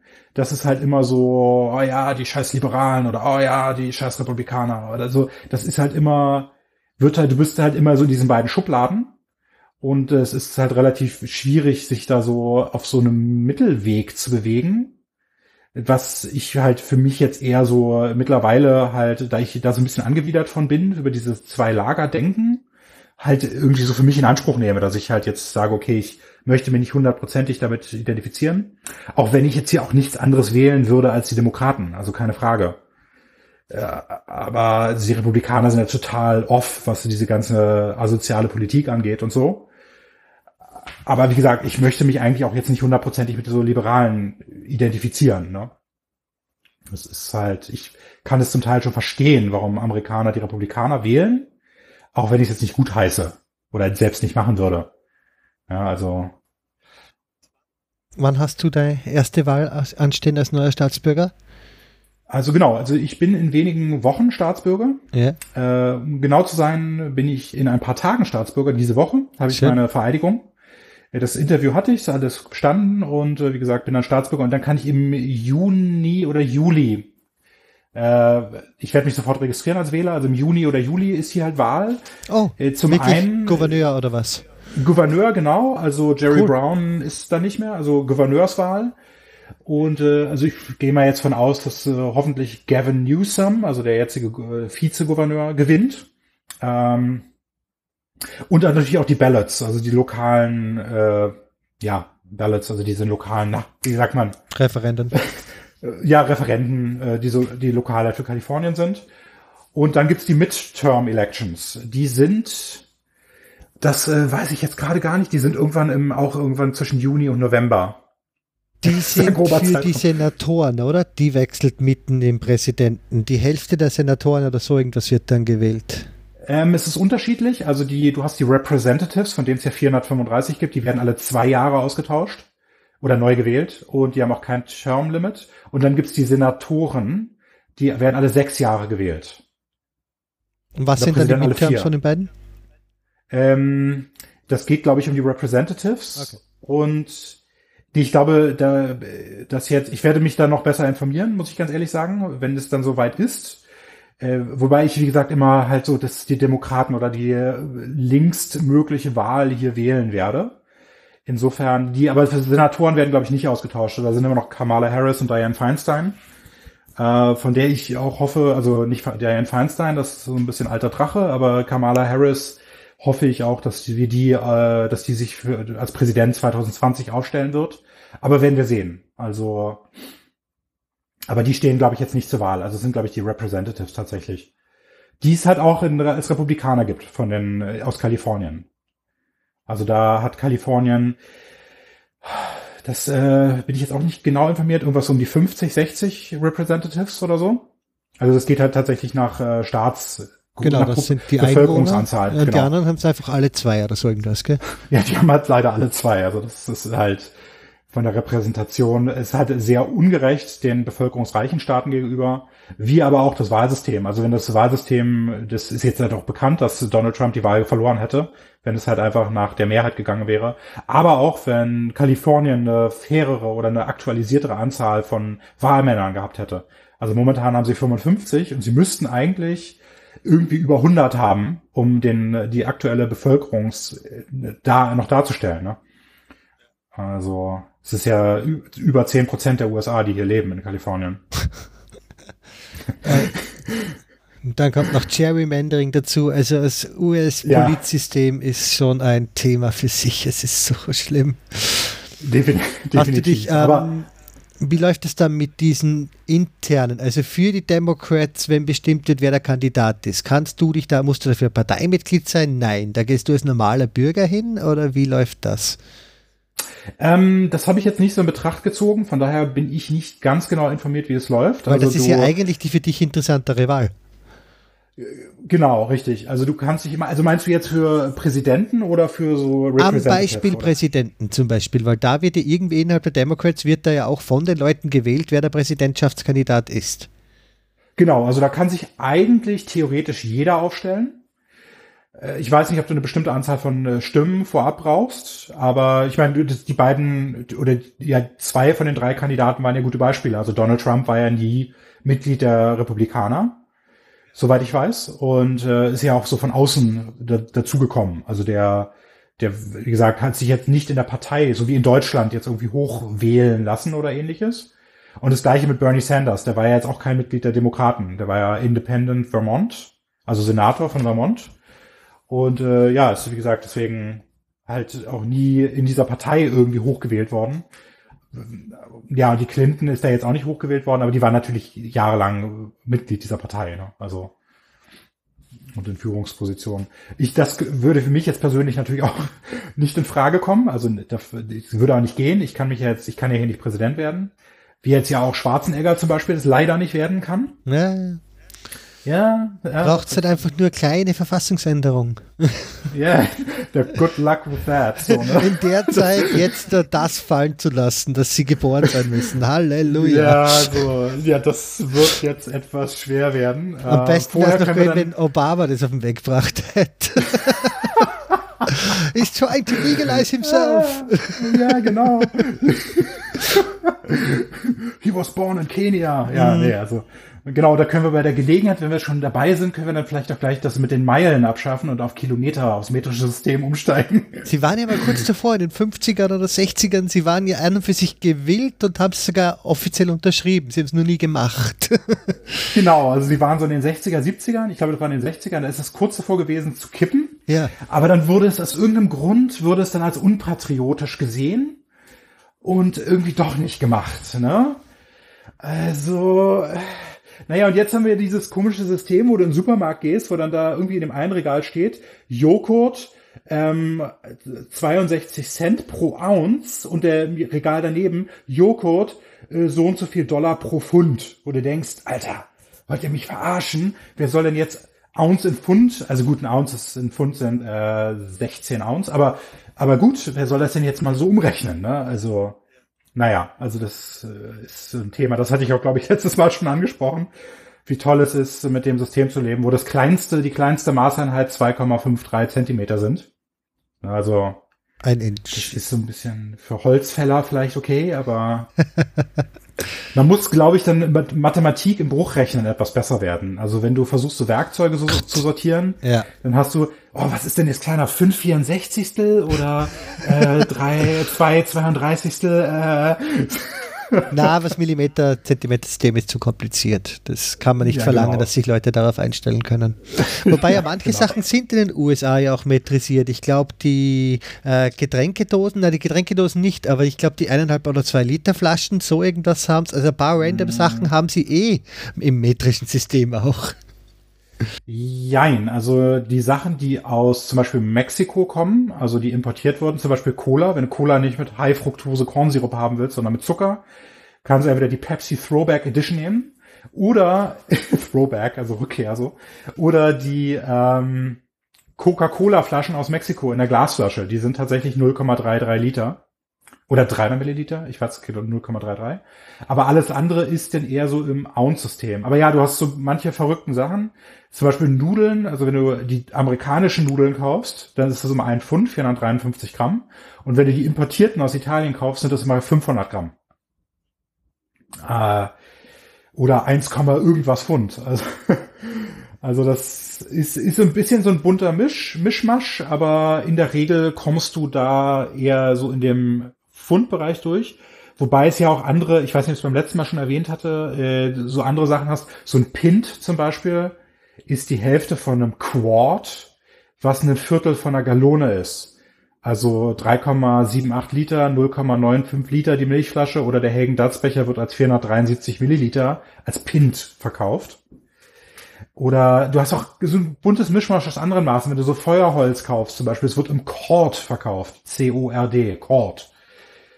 Was Nicht ist das? Kilo oder das ist ein komisches Maß, das ich habe es vergessen. Irgendwie Wobei so sechs das wird Fuß bei mal. uns ja auch in Festmetern, das ist ja auch ein ganz eigenes Format. Also Holz ist, glaube ich, sowieso ein eigenes Thema, was das betrifft. Das ist nicht Gewicht, das ist noch Volumen. Na, okay. Und dort wäre Ja, also Kubikmeter das- ja viel zu kompliziert wieder. Ja, nee, das, die haben Kubikfuß oder Pfund oder Tonnen. Hm. Also das haben sie halt schon. Also ich sag mal, wenn du hier lebst, du musst halt deutlich besser im Umrechnen im Kopf sein oder mit mehreren Maßeinheiten vertraut sein. Also der Handwerker hier, der kennt sich auch mit Millimetern und sowas aus. Ähm, aber arbeitet hauptsächlich mit Fuß und so. Ich bin, ich bin da, wenn ich was abmesse, ich bin so ein Rebell. Ich habe mir hier einen Bandmaß aus dem Obi-Markt aus Deutschland mitgenommen und messe mein Holz in Millimetern und Zentimetern ab. Aber der Witz ist ja, dass es in den USA dann auch ausschließlich das imperiale System ist. Es stehen, es gibt standardmäßig hast keine Zentimeter drauf. Und normalerweise, wenn du in Europa kaufst, hast du meistens beide drauf. Ja, das Wobei das andere Jein, meistens nur so als Richtungsweiser ist und nicht genau, ja. Das stimmt. Also es ja. kommt drauf an. Also du hast halt, wenn du Equipment kaufst, so Fotoequipment oder ähnliches oder Koffer, da hast du in der Regel beide Maße. Also da hast du nochmal in Klammern so die Zentimetermaße dahinter. Und du hast auch, wenn du in den Baumarkt gehst und so irgendwie so Imbusschlüssel kaufst oder so, die gibt's dann auch als imperial und metrisch. Weil du hast halt leider hier auch beide Systeme. Also wenn du Schrauben hast, wenn du dir zum Beispiel jetzt ein äh, Stativ kaufst, so Manfrotto-Stativ, das kommt dann aus Italien, oder wenn du was kaufst, was in China zusammengebaut wurde, so irgendeine Halterung für deinen Fernseher oder sowas, die, die haben dann halt auch tatsächlich das Millimetermaß. Und die, das Problem ist auch, dass die Schrauben anders sind, weil das Gewinde ist anders. Das ist ein Inch-Gewinde, wo die halt eine bestimmte Anzahl von Umdrehungen oder Threads pro Inch haben. Und das merkst du dann, wenn du so drei Umdrehungen reingedreht hast, dass es dann irgendwie nicht so richtig smooth weitergeht.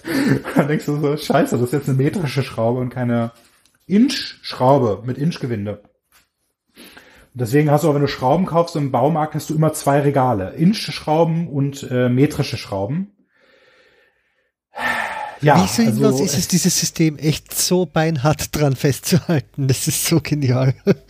Ja, es ist halt, es findet wahrscheinlich äh, politisch jetzt irgendwie keine Mehrheit, dass jetzt Nee. Leute sagen, das ist jetzt interessant genug. Ja. Und ich würde aber auch sagen, wenn sie es jetzt abstimmen würden, da hast du natürlich so die, die, so die, die, die Hardcore-Leute, die sagen, nee, ich bin diffus gewohnt, so die so an, an ihrem althergebrachten festhalten, so die Konservativen. Aber ich würde sagen, du hast wahrscheinlich irgendwie eine 75-prozentige Mehrheit dafür, ins metrische System zu wechseln. Aber dann würdest du wahrscheinlich, oh, die Kosten, da erhöhen sie bestimmt die Steuern, lass mal nicht machen. Also ich sehe nicht, dass das in unserer Lebenszeit noch passiert, sagen wir mal so. Ich auch nicht. Nein, glaube ich nicht. Glaube ich echt nicht. Ich glaube nicht, dass die Amis danach ziehen und ich glaube auch nicht, dass die Engländer es in absehbarer Zeit irgendwann mal ganz durchziehen.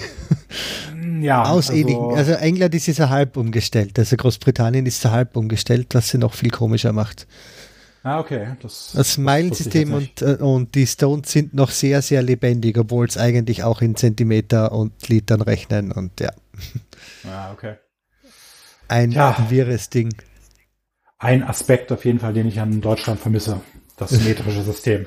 Simples, gutes metrische System, ja. Temperaturen auch so, ne? Also das hier, da habe ich mich zwar dran gewöhnt, aber man kann es auch nicht richtig umrechnen.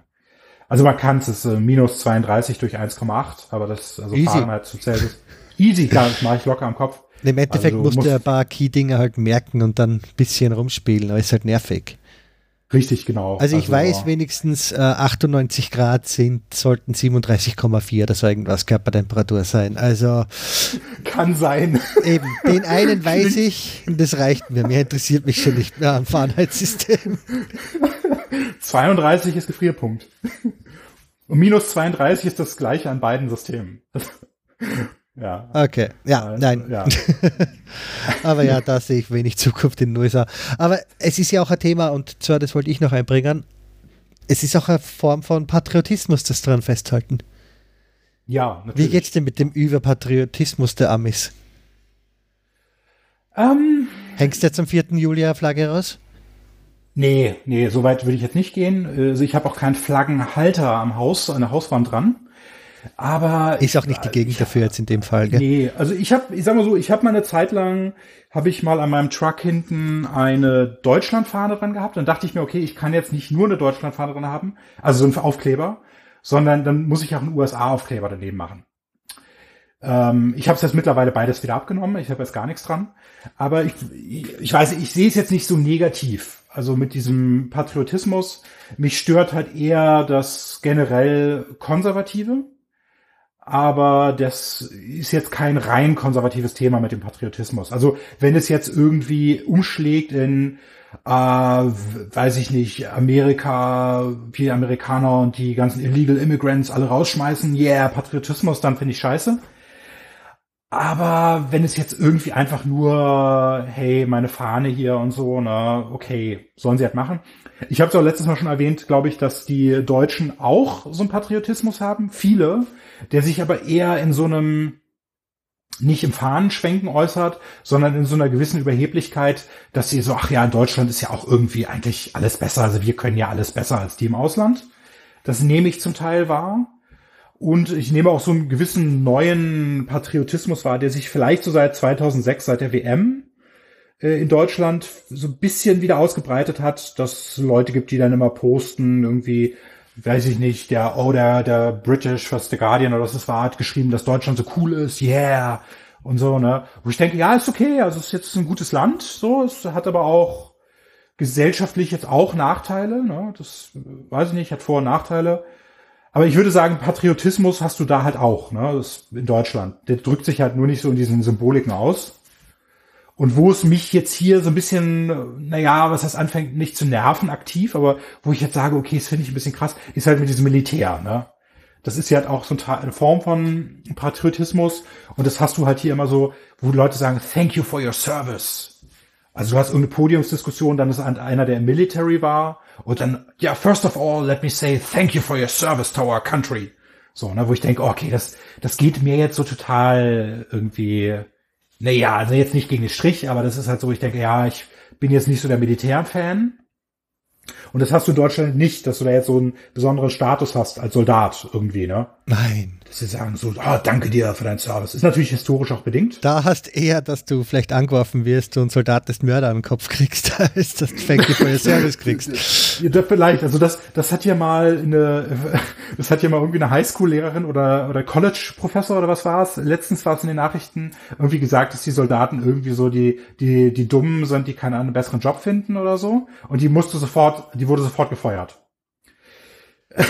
Also Gut. Die Dummen ist übertrieben, aber die Amerikaner ja. ähm, holen ihre Armee ganz eindeutig als sozial schwächsten Schicht einfach eben Auf mit Versprechen, Fall, ja. mit, ihr kriegt ein bisschen Absicherung, ihr könnt dann vielleicht an die Uni gehen und so weiter, nur ein paar Jahre unterschreiben, alles wird gut.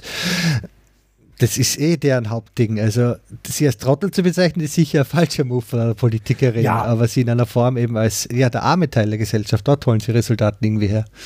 Ja, ist so richtig. Also, ja, da, das, da würde ich jetzt auch nicht hinterher trauen. Ich sage, lass sie das doch sagen. Also, aber ich will damit nur verdeutlichen, wie, ähm, was für ein Tabuthema das jetzt ist. Also, das kannst du hier halt nicht kritisieren. Also, da sollte man jetzt möglichst nichts sagen. Also, es ist ein extrem krasser kultureller Unterschied zwischen Deutschland und den USA, der halt diesen Bereich des Patriotismus natürlich berührt. Aber also den hast du auch, also dieses Thank you for your service Ding hast du auch in der Bay Area, also auch in diesem hippen, modernen und wir sind so aufgeschlossen ja, ja, Dings. Okay. Definitiv, definitiv. Ja. Also das, äh, ja, das hast du. Es gibt auch in Sausalito, wenn du da bist, so einen recht bekannten Eisladen, wo irgendwie Veterans kriegen, Veteranen kriegen eine Kugel Eis umsonst oder irgendwie sowas dran hängt.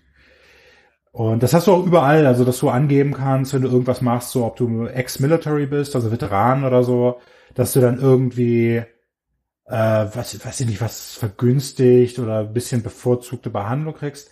Andererseits muss man natürlich einschränken, viele Veteranen sind hier halt so alleingelassen, so PTSD und so, Post-Traumatic Stress Syndrome. Und kümmern sich da einen Scheißdreck drum, wenn sie da zurück sind. Natürlich, das ist ein Riesenproblem natürlich. auch. Ja, eh, das stimmt eh. Also es ist häufig ja. jetzt auch nur ein Lippenbekenntnis. Also das, ja, das hast du halt beides irgendwie so in dieser Gesellschaft. Aber du hast halt auch, wenn du von der Autobahn runterfährst, steht dann einer auf Mittelstreifen und hat dann so ein Schild Homeless Veteran, please help, God bless oder so. Also ja, will jetzt hier nicht den Eindruck erwecken, dass jetzt die Veteranen hier irgendwie super, dass die es jetzt gut haben, wenn die jetzt einmal aus, aus dem Militär raus sind. Ne? Aber das ist eine der schizophrenen Seiten der USA, oder? Also es ist zu einerseits ja. diese große Heldenverehrung und dann gleichzeitig gibt es, wobei es ist ja die äh, Veteran Krankenversicherung ist die größte der USA. Also so ist es ja nicht, aber es ist trotzdem fallen da einfach so viele durchs Raster. Ja. Ja, nee, definitiv. Also ich kann jetzt nichts genau sagen zu der Healthcare. Also das Rentensystem war sorry. Die Veteranenrente so, okay. war Das ist das, höchste, das ist das größte Rentensystem der USA mit den meisten Mitgliedern. Das, das kann gut sein, dass du so als Firma, also wenn du bei einer Firma arbeitest, zahlen die in der Regel ja auch in deinen 401k, also 401k Plan ein. Aber ich glaube, weil der Staat da auch äh, da einzahlt oder vielleicht dann noch was Spezielles anbietet. Weiß ich jetzt ehrlich gesagt nicht genau, wie das, wie das da so läuft. Ja. Aber klingt auf jeden Fall erstmal richtig. Genau. Sonst Patriotismus und so weiter haben wir dann jetzt eh mal abgetan, hätte ich gesagt.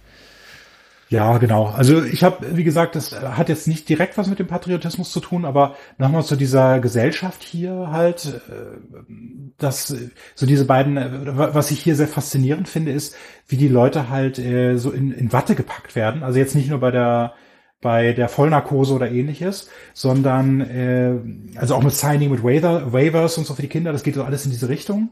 Aber da, da gibt's, wenn du jetzt den Podcast äh, machen würdest für ein US-Publikum und das Ganze halt irgendwie so Public Radio wäre, wäre das halt auch ziemlich zensiert. Also wenn ich da jetzt einfach Scheiße sagen würde, dann würde das ausgepiept werden.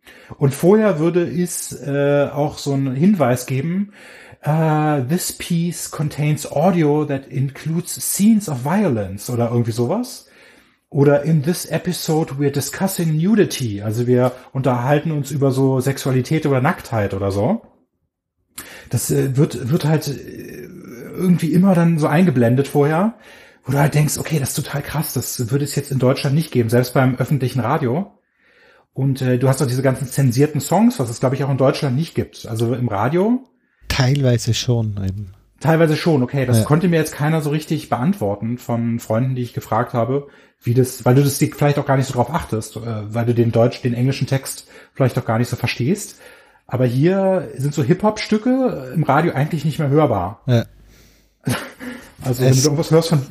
Geht, also das so schlimm ist auch nicht. Äh, Fuck oder sowas wird meistens, also es, Englisch ist, glaube ich, die Chance höher, dass drin bleibt als Deutsch. Und ja. wer da, glaube ich, damals ein schlimmer, schlimmer Einfluss war, war eben MTV, was einfach das mitbringt in der Form. Ja. Also wenn das Video dann zensiert ist, dann ist gleich die Version, die bekannteste Version auch automatisch die zensierteste. okay. Ja. Okay. Aber ja, gerade Ja, auch das ja. halt auch mit Ausblendungen und Ficken darfst du nicht sagen und solche Sachen und ja. Naja. Ja, okay. Aber okay. gerade Sexualität ist jedes Thema in den USA. Das, das, das große Tabu. Gewalt, super toll, aber Sex, oh mein Gott. Ja, das stimmt. Also das, das definitiv sind definitiv verklemmter hier. Ähm, aber das bezieht sich halt aber auch so auf andere Bereiche. Also zum Beispiel wurde in einer Firma, äh, letztens habe ich eine E-Mail gesehen, die rumgeschickt wurde, als es im Som letzten Sommer so heiß war, wo es dann hieß für die Angestellten, äh, please don't eat lunch in your car as it's getting hot real quick. Also bitte isst euer Mittagessen nicht im Auto, es wird relativ schnell warm. Wo du so denkst, in Deutschland würde man sich totlachen darüber, wenn du das jetzt rumschickst irgendwie an deine Mitarbeiter, wo du halt dann denkst, okay, das merkt man doch, wenn man selbst im Auto sitzt, ne? Wenn ich da mein Lunch esse. Also ja, das sind einfach so Sachen, wo du hier halt immer so an die Hand genommen wirst und äh, so ein bisschen wie so ein Kind zum Teil behandelt wirst, habe ich so den Eindruck. Obwohl sie ja sonst mehr Selbstverantwortung irgendwie generell haben in der Gesellschaft, aber bei sowas, ja, weiß ich nicht. Kommt wieder die Klagekultur rein, oder? Vielleicht. Welche Kultur? Die Klagekultur könnte da wieder reinspielen. Ja, das, das könnte sein. Das wird schon ein Faktor sein, aber es ist halt generell so ein Ding. Also, dass du jetzt auch, wenn du im Supermarkt, wenn da irgendwie der Boden gewischt wurde oder irgendwie was ausgekippt ist, kommt da gleich so ein Schild auch hin, ne? Vorsicht, der Flur ist nass, was jetzt eher in diese Klagekulturrichtung geht und so. Aber es war eines der ersten Erlebnisse, die ich hatte, als ich in den USA angekommen bin, in den Laden gegangen bin, war irgendwie so ein, auf dem Boden so ein bisschen eine Pfütze und kein Schild. Und dann meinte so eine ältere Dame so, meinte zu mir, hey, if we'll slip, we'll own the store. So, wenn wir jetzt ausrutschen, dann gehört uns der Laden so. Ich so, ja, ja, okay, geil. Ah, willkommen in den USA, ne? Naja, in deinem Business eher weniger. Die wurde noch nicht mit einer An Anzeige gedroht, oder? Also, dass er da gesagt hat, ich Nee, ziehe dich von Richter. Nee, Gott sei Dank nicht. Also ich habe jetzt, wenn ich hier selbst arbeite, also bei Events, habe ich auf jeden Fall eine Versicherung. Ähm, so gut sollte man auch in Deutschland haben, eine Haftpflichtversicherung und so. Aber ich mache auch immer, ich stelle auch immer sicher, dass ich jetzt irgendwie so einen Lichtständer oder sowas nicht so aufstelle, dass einer drüber fallen könnte. Weil ich dann manchmal denke, oh Gott, wenn da jetzt einer drüber fällt, ne, sich die Zähne ausschlägt, wer weiß, äh, nicht, dass ich hier verklagt werde. Aber es ist jetzt nicht so der Faktor im täglichen Leben. Also viele von diesen Klagen kommen jetzt halt auch nicht durch. Also das gibt natürlich spektakuläre Fälle irgendwie, aber ja, ich lebe jetzt nicht in einer täglichen Angst darüber, sagen wir mal so. Zum Glück. Äh, das wollte ich vorher noch einbringen, habe ich dann vergessen gehabt. Zwecks Staatsbürgerschaft. Die Chance, wie hoch ist die Chance, dass du jemals in einer Jury sitzt dann? Relativ hoch. Relativ also, hoch schon, gell? Ja, Ja. doch, doch. Also ich bekomme das auch jetzt schon geschickt. Ja, oh. Äh, okay. Aber ja, ja, doch, doch. Also die, die wissen das jetzt nicht per se, wer jetzt hier wohnt. Also ich, ich bekomme das halt geschickt. Und äh, da kann ich dann aber ankreuzen, ich bin kein Staatsbürger. Also du musst tatsächlich Staatsbürger sein. Und äh, schickt es dann zurück. Und dann war's das für mich. Und diese Ausrede habe ich dann jetzt in Zukunft nicht mehr. Also ich werde das auf jeden Fall machen müssen. Gehe ich von aus. Also die, ich krieg, ich krieg das so im Durchschnitt so zweimal im Jahr oder so geschickt. Ja. Also ist ein bisschen random, also zufällig. Also ich habe das ein Jahr habe ich mal irgendwie so vier Stück gekriegt, da ich schon so dachte, oh Leute, so ne. Und dann habe ich ein Jahr lang habe ich nichts gekriegt. Also ja. Arg. Na, das ist so oft passiert, mehrmals im Jahr. Wow.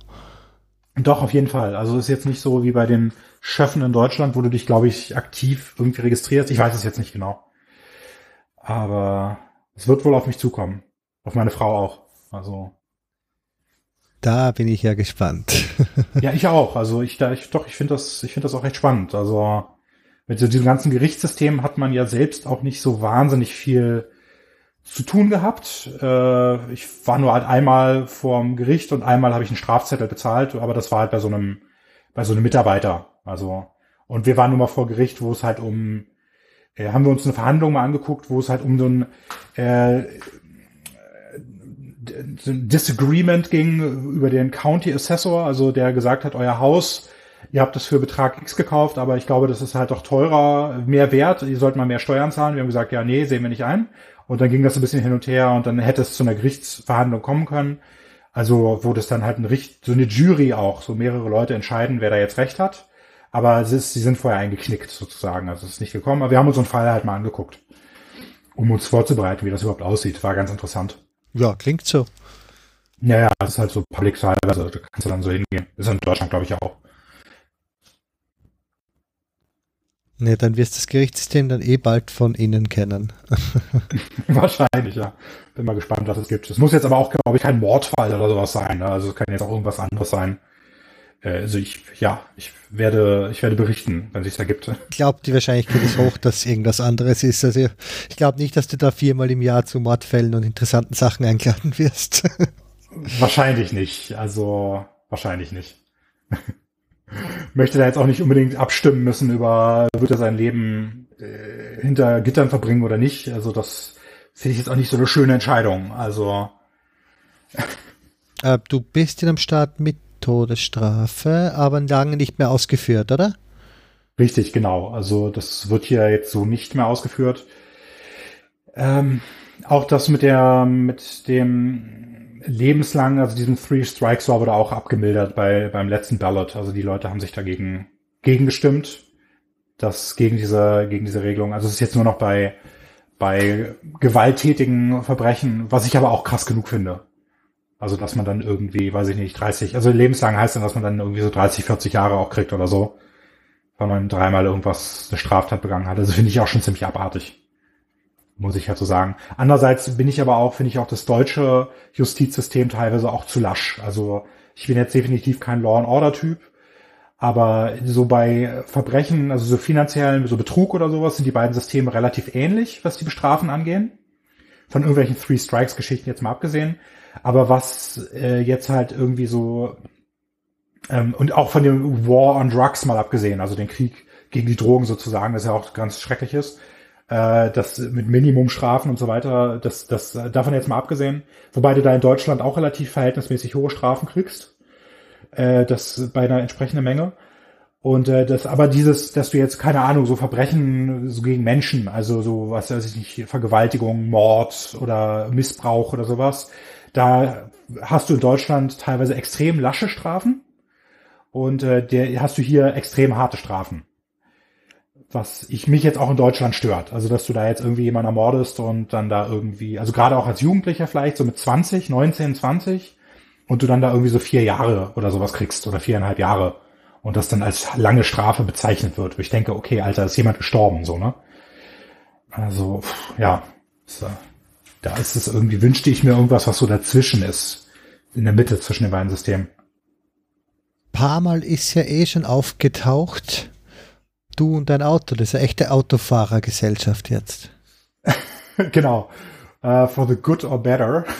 Ja, also, das ist die Frage. Eher for the better, for, nicht for the better. Vor Nachteile? Eher for the worse, ja.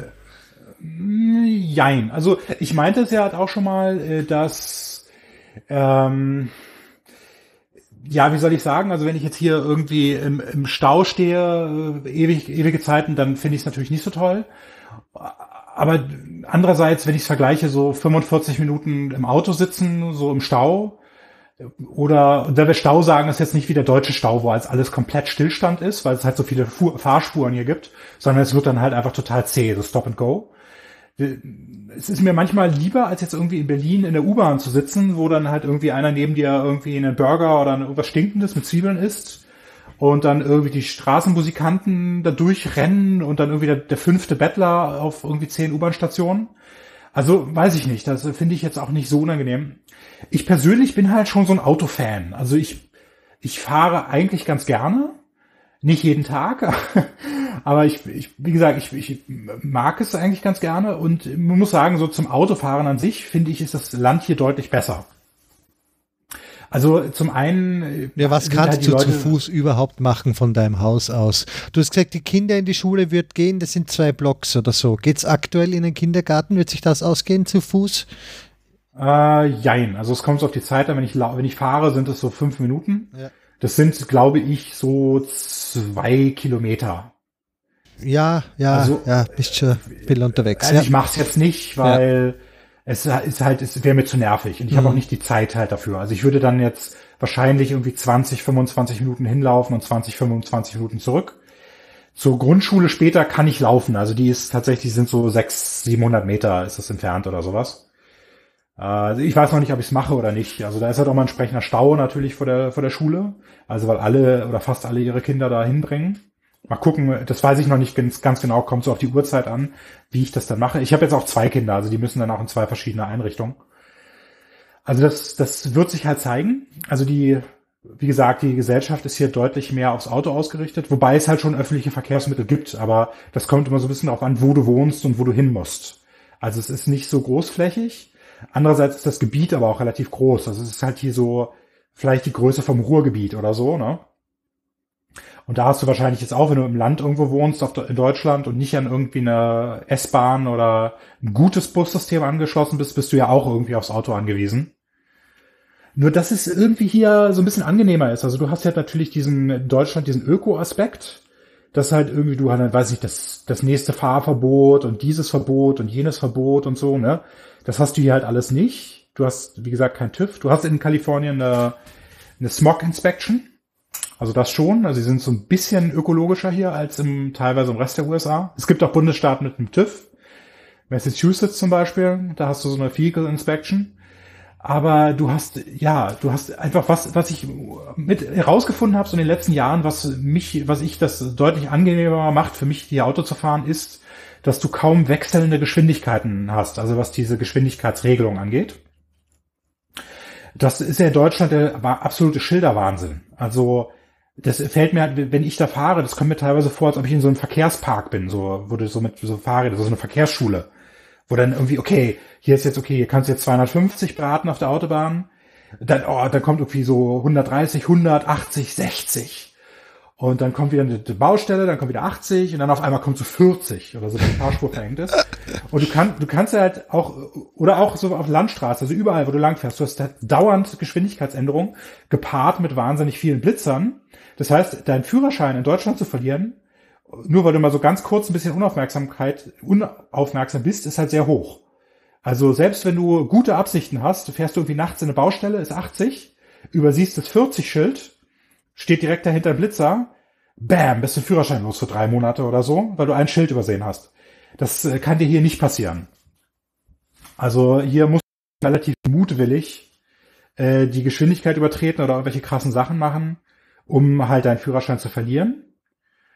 Was nicht so schnell geht. Die Strafen sind halt höher. Also wenn du jetzt hier, weiß nicht, also wenn du 65 ist, kannst du 75 fahren. Ziehen sie dich eigentlich nicht raus. Wenn du dann so 90 fährst oder so, da bist du schon so im Bereich von 800, 900 Dollar oder so, ne? Wow. Ja. Okay.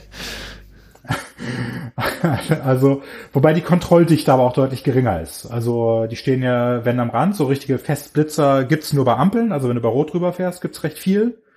Aber auch da muss eine Warnung vorher sein. So, Achtung, da kommt jetzt eine Blitzampel. Ansonsten kannst du es anfechten. Und also, das, wie gesagt, das sind halt so Sachen, die halt schon deutlich angenehmer sind.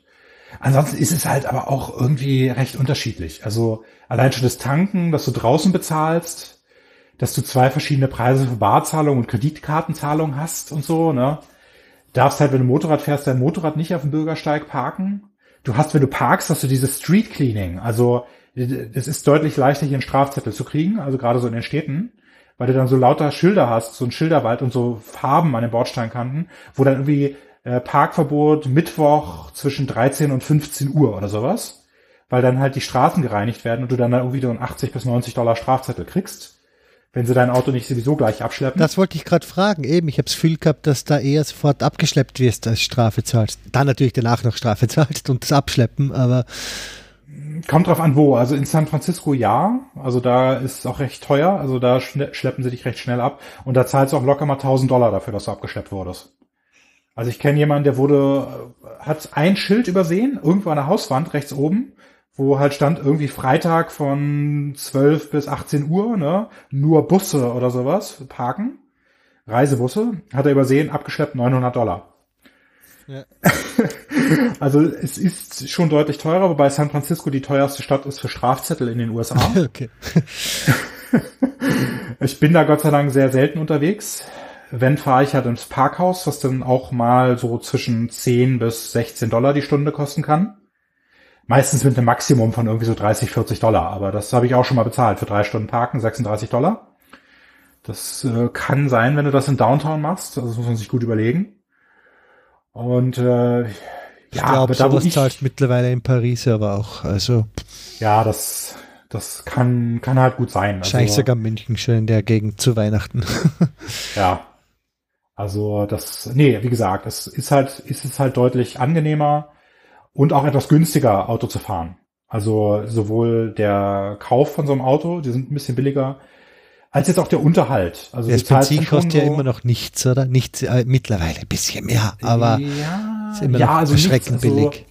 Es ist, kostet immer ungefähr die Hälfte, wenn du es genau umrechnest. Ach, nur mit also die Hälfte. Okay, äh, ja, eh die schon Hälfte, die Hälfte meine ich. Also das habe ich noch viel tiefer im Kopf gehabt eigentlich, ja. Ja, doch, doch. Also ich zahle momentan für eine Gallone äh, Benzin zahle ich so vier Dollar. Und eine Gallone also, sind? 3, Was, das weißt du nicht? Nein. Vielleicht müsstet ihr zum imperialen System mal wechseln. Nein, nein, danke. Nein, äh, das sind 3,8 Liter etwa. Okay. Also ja, also wie gesagt, wenn man es umrechnet, kommt man real, also kommt man auf äh, rechnerisch eine halbe, die Hälfte etwa. Wenn man es jetzt real sieht, weil die gesamten Kosten, also Lebensmittel und Housing und so weiter, alles deutlich teurer ist und aber auch die Gehälter deutlich teurer sind, dann würde ich sagen, sind wir da so bei einem Viertel. Also wenn du re real den Warenkorb halt so betrachtest. Also insofern, ja, also wie gesagt, hat natürlich auch Vor- und Nachteile, was jetzt die Umwelt oder die Ökologie angeht aber andererseits, ja, weiß ich nicht, du hast hier halt auch sämtliche Waren. Das ist eigentlich ein größeres Problem als jetzt irgendwie die Leute, die sich jetzt über meinen mein Truck aufregen, äh, weil er irgendwie drei Liter mehr verbraucht auf 100 Kilometer, sind halt eher so die Waren, die jetzt nicht mit der Bahn durchs Land befördert werden, sondern mit Trucks.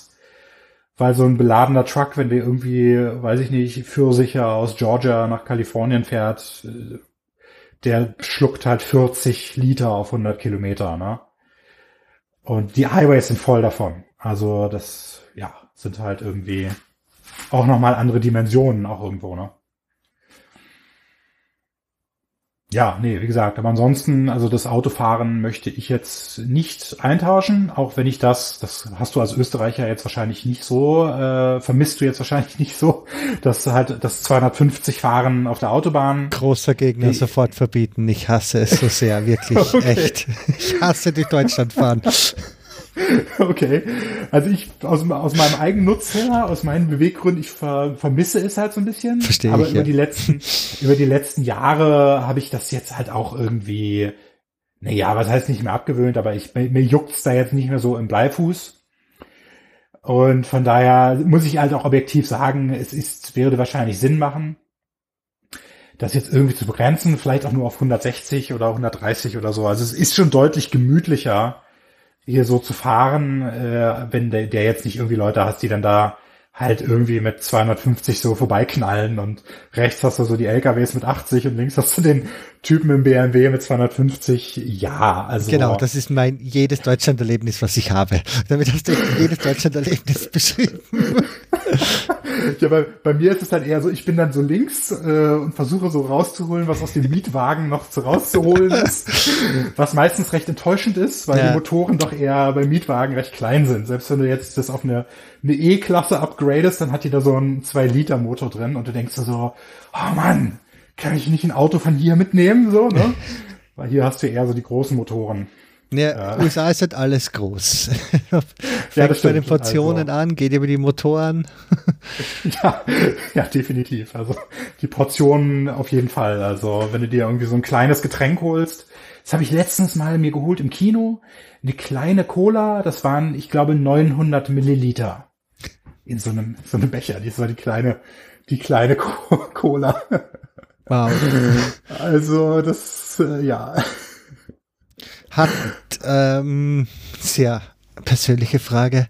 Sieht man es mhm. dir und deiner Frau an? Mittlerweile, nachdem ihr hier seid? Äh, nee, also Nicht. meine Frau sieht natürlich gut aus und ist schlank. Ja. Ähm, nein, aber sie ist wirklich, also meiner Frau sieht man das jetzt nicht an.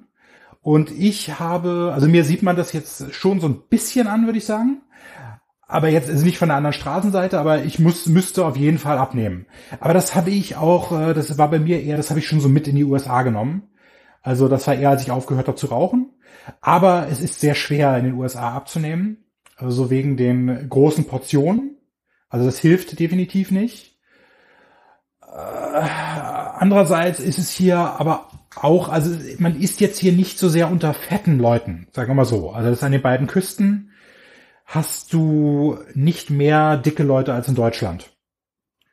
Also das hast du jetzt eher, wenn du so nach Florida oder die Südstaaten oder so mittendrin gehst, da ist total krass. Also da hast du halt extrem viele übergewichtige Leute. Das hast du hier eher seltener, weil die, Leute hier sehr, sehr sportlich sind. Also ich bin da eher jetzt einer der wenigen, die hier nicht immer joggen gehen und sowas. Also das äh, hast du, was, was du so teilweise hast, sind so dicke Kinder. Also das hast du zwar auch mal in Deutschland, aber das ist hier so insbesondere so unter Hispanics und unter schwarzen Kindern siehst du nicht wahnsinnig viele, aber teilweise so ganz extrem dicke Kinder, wo ich dann manchmal, wo ich dann so für mich irgendwie ziemlich, ziemlich wütend bin auch auf die Eltern. Also dann gehst du irgendwo in den Park und dann siehst du da irgendwie so ein dreijähriges Kind, was vor Fett kaum noch laufen kann und aber auch eine Cola-Dose und eine Chipstüte in der Hand hat. Überraschend. Das hängt meistens ja. zusammen, ja. Ja, also das, das ist halt sowas, das denke ich, ist auch in, so in Deutschland sozial etwas geächteter und wird auch, glaube ich, so bei, bei, bei Ärzten und so Healthcare-Providern wird, glaube ich, auch eher thematisiert als hier. Das ist halt so ein bisschen so dieses, ja, du kannst machen, was du willst, no judgments, Individualismus, jeder macht so sein Ding und so, ne, und wagt bloß nicht meinen Lebensstil zu kritisieren. Das äh, hast du natürlich auch, ne, also das begünstigt sowas halt auch.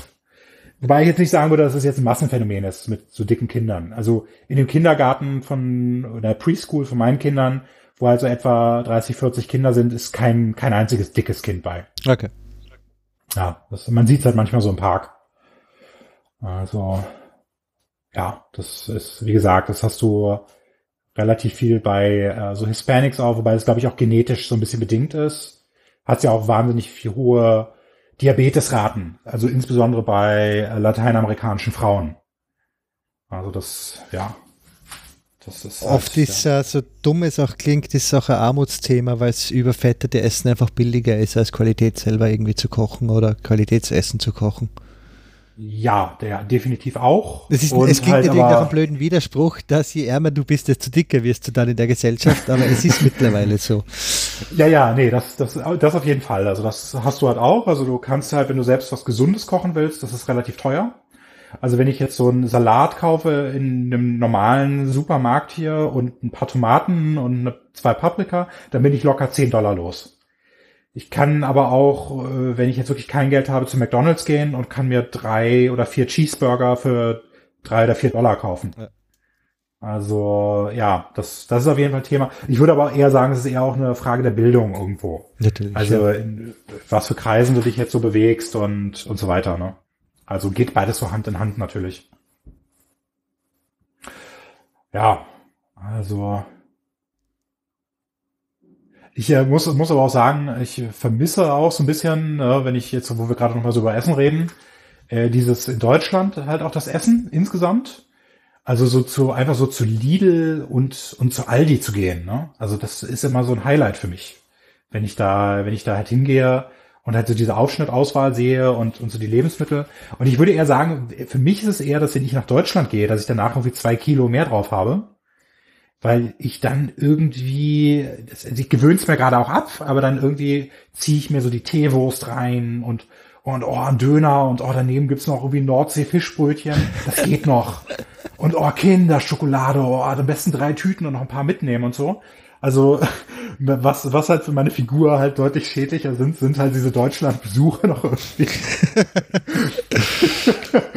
und dann geht man auch zum, zum Bäcker irgendwie, ne, das ist so bei der Familie zu Hause, dann irgendwie, oh, Sonntag gehen wir mal zum Bäcker, ja, no toll, das kennen wir hier nicht und holen uns mal so Brötchen und Aufschnitt und, ne, und dann noch eins geht noch, ein Brötchen passt noch rein und so. also, das, äh, ja, es ist halt, ist halt irgendwie, ja, schade. Dass man es hier nicht hat, aber auch wieder gut irgendwo. Ja. Ähm, außer dem Essen und Familie, Freunde, was vermisst du sonst noch an oder aus Deutschland? Also, ähm, so bizarre Sachen wie in die Sauna zu gehen. Also das ist für mich immer mit meinem Bruder eine Pflicht, Pflichtveranstaltung, so in die Sauna zu gehen, weil das gibt es hier zwar irgendwie, aber nicht so richtig. Das ist ja keine Saunakultur und äh, auch wahrscheinlich, weil sie zu verklemmt sind. Also bei dem Fitness das ist ein bisschen integriert, oder? Ja, genau. Also die größte Chance hättest du, da musst du auch Mitglied sein. Ja. Also bei so einem Fit und dann hast du da so eine so eine schäbige Sauna oder zwei, meistens eine. Und das eher so Römer-Style, so ein feuchtes Ding, einfach ein feuchter Raum. Ja, also wir haben uns, muss ich dazu sagen, wir haben uns, als wir unser Bad umgebaut haben, eine Dampfsauna einbauen lassen in unser Bad. Die werden wir ab und zu nutzen. Also das äh, gleicht das so ein bisschen aus. Aber was du in Deutschland ja hast, ist so eine richtige Saunakultur, dass du so Saunalandschaften hast mit so drei, vier, fünf verschiedenen Saunen und Eisraum und und, und sowas, ne? Und so riesige Schwimmbecken. Also das genieße ich immer, das vermisse ich, das gibt's hier nicht. Das gibt's nur so privat. Und dann hast du halt irgendwie so, kannst du so einen Raum mieten. Gibt's in Palo Alto zum Beispiel. Und äh, da hast du so einen äh, Raum, den du da mieten kannst und der kostet dann irgendwie 40 Dollar die Stunde oder so. Aber gut, vom finanziellen abgesehen, da ist dann halt eine so eine kleine Sauna. Es ist nicht das gleiche, ne? Und da bist du auch alleine. Also da, das ist halt nicht so eine so ein gemischtes Saunaerlebnis irgendwie. Da sind die ja zu verklemmt zu. Das können die sich nicht vorstellen. Also das vermisse ich, genauso wie äh, so diese Hallenbadkultur. Das gibt es zwar auch, aber ist ganz schwierig. Hat ganz miese Öffnungszeiten. Auch wieder vom Preis abgesehen. Also das ist jetzt nicht so der wahnsinnige Faktor. Aber die, dieses, dass du in jedem, in jeder Kleinstadt mindestens ein Hallenbad hast, und in Berlin in, in, so in jedem zweiten Bezirk oder in jedem Bezirk so ein Hallenbad, wo du reingehen kannst, mit deinem Kind schwimmen gehen kannst, irgendwie super Öffnungszeiten und so weiter, ne, mehrere Becken. Das hast du hier halt einfach nicht. Also das ist sehr eingeschränkt. YMCA. Ja, genau. Also Gibt's das, die noch? Das, aber das war ja, ja unter anderem auch, oder? Das ist ja so ein öffentlicher Fitnesscenter und Schwimmbecken und sowas war es eben auch dabei, oder? Ja, genau. Also das kannst du schon, wenn du in solche Clubs eintrittst. Ist oder, auch wieder Club. Ah, okay. Ja, ja, das, also ja, das ist halt einfach nicht so, ey, lass mal ins Hallenbad, was ja. weiß ich, Schöneberg gehen und mal ein paar Runden schwimmen. Also es ist schwierig. Also wir haben hier ein, ein Hallenbad, äh, also wo ich lebe. Und das war jetzt den gesamten Winter über geschlossen für Renovierung. Und da sind die Öffnungszeiten Donnerstag bis Sonntag von irgendwie 14 bis 18 Uhr oder irgendwie sowas. Ich habe glaube, alles hat immer 724 offen. Was soll das? Ja, ja, ja, ja. Nee, also sowas, ja gut, das ist halt so ein bisschen public, von der Stadt halt auch. Und ja, da werden sie dann wieder geizig, ne? Also da ist dann kein Geld für da, ne? Ähm, Silvester. Silvester vermisse ich. Also wahrscheinlich würden jetzt viele, gerade Berliner sagen, die ich jetzt, die sich jetzt darüber vielleicht auch zu Recht mittlerweile aufregen, dass es so eine, so eine, wie so eine Kriegszone mittlerweile ist zu Silvester. Aber ich bin froh, dass ich so meine 20er Jahre äh, in, in Berlin, in Deutschland, gerade auch in Berlin verbracht habe, so diese Partyszene. Hier ist ja auch Sperrstunde und so, aber auch Silvester einfach. Da ist einfach hier nichts los. Also das kannst du völlig vergessen. Das ist total tote Hose. Also hier gibt's so ein bisschen Feuerwerk, was meistens illegal ist, äh, je nach Stadt. In den meisten Städten hier ist es illegal, so wegen Brandgefahr und so. Es wird trotzdem so ein bisschen geknallt, so ein paar Raketen, aber es ist jetzt nicht so, wie dass du in Berlin auf die Straße gehst. Die Leute sind da irgendwie, so ganze Horden von Menschen sind auf der Straße, es ist voll Stimmung, die Leute saufen auf der Straße, schmeißen Böller. Ich meine, ja, es ist jetzt auch, hat auch Nachteile. Also ich glaube, viele Berliner würden sagen, oh, ey, ich möchte tauschen mit dir. aber ich äh, vermisse es so ein Stück weit. Also es gibt ja auch viele Privatpartys und so. Das ist hier total tote Hose. Also das ist einfach kein Ding hier, ne? Und äh, noch unabhängig davon, so auf dem ganzen äh, gegenteiligen Spektrum sind so, so Waldspaziergänge, so diese herbstlichen. Das habe ich letztes Jahr im September gemacht. Also in Berlin ist ja recht viel Wald. Und das ist total toll, so dieser modrig, feucht, modrige äh, Laub- und Nadelwald irgendwie. Das, äh, ja, hast du hier irgendwie nicht so. Also du hast zwar Wälder, wo du so ein bisschen laufen kannst, aber das ist irgendwie nicht das Gleiche. Das sind dann mit diesen gigantischen Bäumen. Das ist ja die Gegend auch, oder?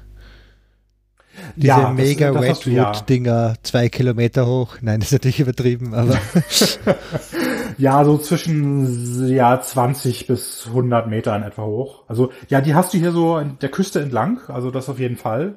das Also klar, für auch jetzt- cool. Ja, doch, natürlich. Also es ist jetzt gerade auch für Leute, die hierher als Besucher herkommen und die dann hier so spazieren gehen und das sehen, die sagen dann, boah, voll cool, das haben wir in Deutschland nicht. Und bei mir ist es dann, dass ich dann in diesem modrigen Wald irgendwo im Grunewald rumlaufe und sage, boah, toll, das haben wir drüben nicht. Also es ist immer das, was du nicht hast. natürlich, Richtig, ne? ja. Also ja, also da das das sind so die die Sachen, die mir jetzt so äh, direkt irgendwie einfallen, also die wo ich sagen würde, das vermisse ich jetzt selbst, aber ja, man denkt jetzt nicht immer dran, ne? Wir sind an der Zwei-Stunden-Marke. Du hast noch ein paar Punkte, haben wir noch. Gehen wir die relativ schnell durch, hätte ich gesagt. Genau, Jetzt genau. haben wir doch Also- schon über vier Stunden Rohmaterial jetzt da mittlerweile. Ja, also ich hoffe, das hört sich überhaupt noch jemand an. Also Wie gesagt, ich splitze auf und ähm, was ich habe, wir haben es ja auch schon ein bisschen angefangen, ist eben äh, Haus und Garten.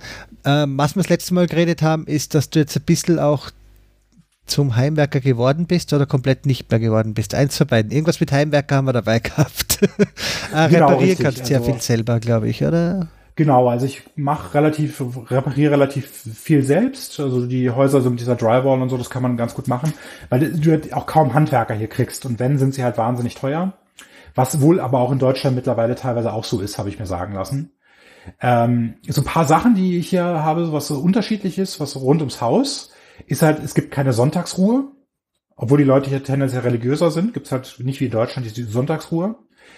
Äh, wir haben keinen Fernseher, weil das, die Kosten fürs Kabelfernsehen irgendwie absurd hoch sind. Also so 50 bis 100 Dollar, ja, ich habe es gehört. ja, so absolut 100 Dollar krank. im Monat und so. Ne? Ähm, es wird so cross subventioniert mit Internet natürlich auch, aber das ist es mir jetzt nicht wert. Ähm, Paketzustellung ist sowas, was ich mich immer wieder erstaunt. In Deutschland wird ja, wenn du ein paar Socken bestellst bei Amazon, musst du ja irgendwie das persönlich entgegennehmen, sonst wird es nicht geliefert. Oder du musst es irgendwo beim Nachbarn abholen oder im Paketshop. Hier wird dir alles vor die Tür geschmissen. Fast egal, was es ist. Also du hast, hast halt zum Beispiel, also so bis zu einer gewissen Größe, also auch wenn es jetzt ein Privater verschickt, der macht dann so Signature Confirmation, so äh, Checkmark, aber wenn du bei Amazon was bestellst, ist teilweise eine 900 Dollar Kameralinse, wird dir vor die Tür auf die Straße, äh, also zugänglich von der Straße, so in die Einfahrt gelegt und dann gehen die weg. Und dann kommst du abends wieder, da liegt dann so ein Paket rum und dann machst du auf, dann ist dann so eine 900 Dollar Linse drin. Das hast je nach Zusteller aber mittlerweile in Europa auch, ja. Ja, Äh, okay, okay. Also in Deutschland so wohl noch nicht. ausgefüllter mir sagen Zettel mit unterschrieben von Mülltonne. Dann weißt du schon, wo du das Ja. finden kannst. Ja, okay, okay. Oder wirklich auch direkt vor die Tür geschmissen. Und äh, auch die Briefzustellung ist ein bisschen anders. Die werden ja auch ohne Namen zugestellt. Also in Deutschland, wenn da jetzt irgendwie äh, Hans Müller draufsteht auf dem Brief und da steht aber nicht Hans Müller am Briefkasten, geht der zurück. Hier bekomme ich Briefe von den Vorbesitzern oder Vormietern der letzten 20 Jahre teilweise, weil die halt, wie gesagt, einfach reingeschmissen werden. Also solange die Adresse stimmt, fliegen die rein. Solange da ein Briefkasten ist und äh, ja, ne? Ich glaube, das Zurückschicken ist auch wieder super deutsch. Also, das ist hier nämlich auch der Ja. Fall. Ich krieg so viel Post von Leuten, die hier seit Jahren nicht mehr wohnen. Es ist Naja, gut, okay. sehr nervig, vor allem wenn es Gerichtsvollzieher auch sind von Firmen, die hier vor drei Jahren mal für ein halbes Jahr gemeldet waren in der Wohnung. Yay. Aber ätzend. Voll. Ja. Also ansonsten so ein paar Sachen noch, die hier noch anders sind. Ich hatte letztes Mal gesagt, die, die Wäschetrockner sind halt, und die Waschmaschinen sind ja halt riesig groß mit 12 Kilo. Und der Wäschetrockner läuft über Gas. Und die Waschmaschine ist auch so ein Unterschied. Die läuft, die hat keine eigene Heizung, wie in Europa, sondern die läuft übers Warmwasser. Also die ist angeschlossen an kalt und warm Wasser. Also ein Heißwaschprogramm zieht die einfach das Heißwasser aus dem Tank. Das, äh, ja, sind, sind so ein paar, äh, ja, so zufällige Unterschiede, die ja ich hier jetzt auch noch habe. Es, gibt so ein paar Sachen, die jetzt nicht direkt das Haus betreffen irgendwie, aber es gibt ja zum Beispiel keine Deo-Roller wie in Deutschland. Es gibt ja nur so Deo-Sticks. Und Hand Handys ist auch ganz interessant. Die, die kennen ja kein WhatsApp. Also es haben ja tatsächlich nur so, die Inder kennen das interessanterweise. Also so Inder benutzen das hier, äh, weil sie aus Indien kennen. Aber also die Amerikaner kennen das Whats- WhatsApp überhaupt nicht, obwohl es Facebook jetzt gehört. Und wenn du dir einen Handyvertrag holst, du kriegst kein subventioniertes Handy dazu. Selbst wenn du einen Vertrag abschließt. Also du kriegst es, aber du musst es dann abbezahlen über 24 Monate. Und es gibt hier nicht nur GSM-Handys, wo du halt so eine GSM-Karte drin hast, sondern sogenannte CDMA-Handys, wo halt so ein Chip raufgelötet ist. Also Sprint und Verizon machen das zum Beispiel. Äh, da habe ich bisher immer von Abstand gehalten. Da habe ich halt keinen Bock drauf, weil ich dann auch nicht meine deutsche SIM-Karte reinschieben kann, wenn ich nach Deutschland fliege und so. Also das sind so paar Produkte, die halt irgendwie hier auch noch irgendwie so ein bisschen anders sind. Ähm, das sind, ich wollte jetzt ja nicht vorgreifen, aber ich habe ja auch noch auf der Liste so äh, Tipps für andere Auswanderer. Das, das stellt sie ja häufig, äh, die Frage, ob wir die noch haben. Äh, da ist, das über dieses Thema haben wir auch gar nicht geredet bisher, keine Ahnung, noch Zeit ist, über dieses ganze Kreditwesen hier. Ich habe es aufgeschrieben, genau, und zwar die Schuldengeilheit, Schuldengesellschaft habe ich es aufgeschrieben. Genau, genau. Also sehr starke Eigenverantwortung oder die Schuldenfalle, in die du reinrutscht, je nachdem nach Sicht, nach Sichtweise. Äh, das ist aber was, was ich jetzt äh, als, definitiv als Tipp geben würde für alle, die in die USA auswandern, ist halt eine Kredithistorie aufbauen. Das kann man zum Beispiel machen, wenn man sich ein Bankkonto öffnet. Das kannst du ohne Kredithistorie. Und dann da äh, dir eine Debitkarte, also eine EC-Karte sozusagen holen.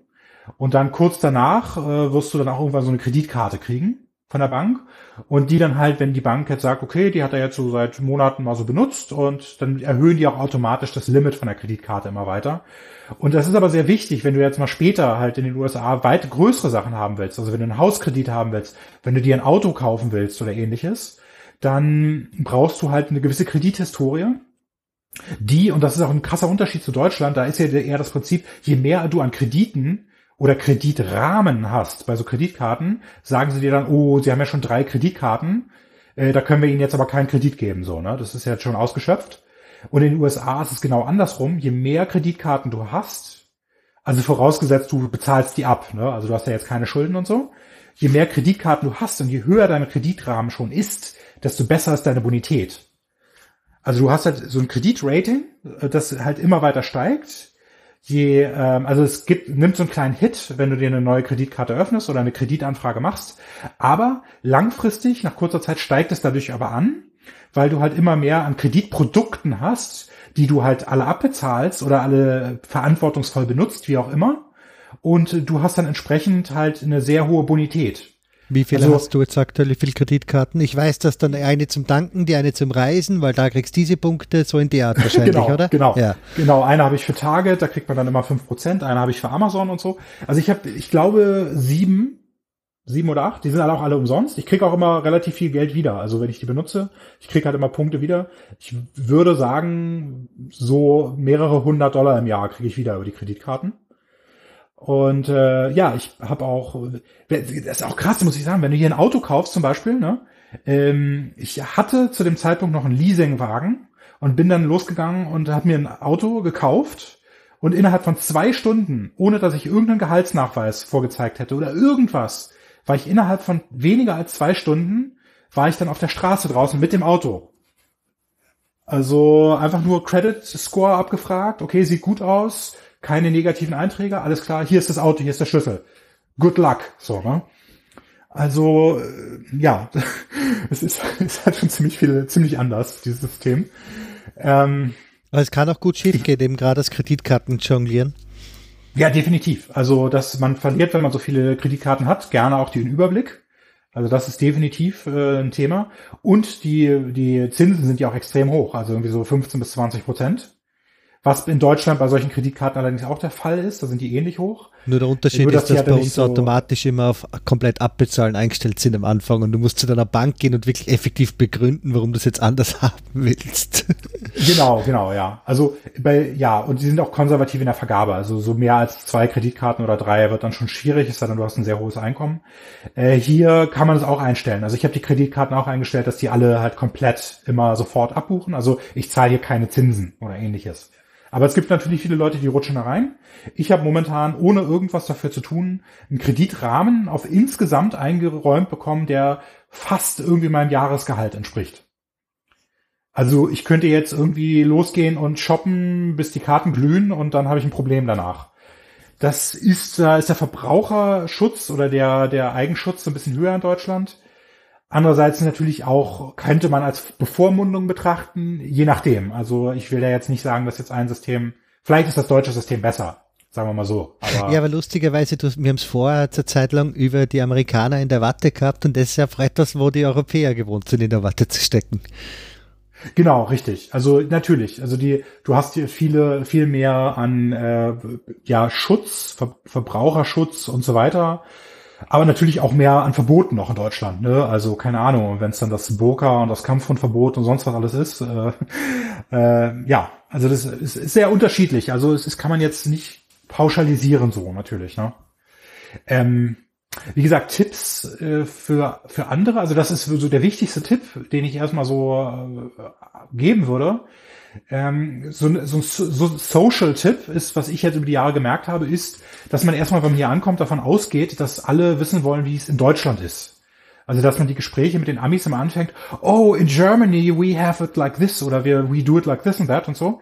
Und im Endeffekt interessiert die Leute das aber eigentlich gar nicht. Ähm, und für mich, das ist vielleicht so ein bisschen persönlich, wo ich sagen muss, dass, äh, wenn ich mir selbst einen Tipp geben würde, zehn Jahre zurück, würde ich sagen, Junge, lass das hier mal mit den amerikanischen Möbeln, geh gleich zu Ikea. Ne? nee, Qualitativ oder ist da dann sofort das Design angestanden oder was ist jetzt das Problem gerade?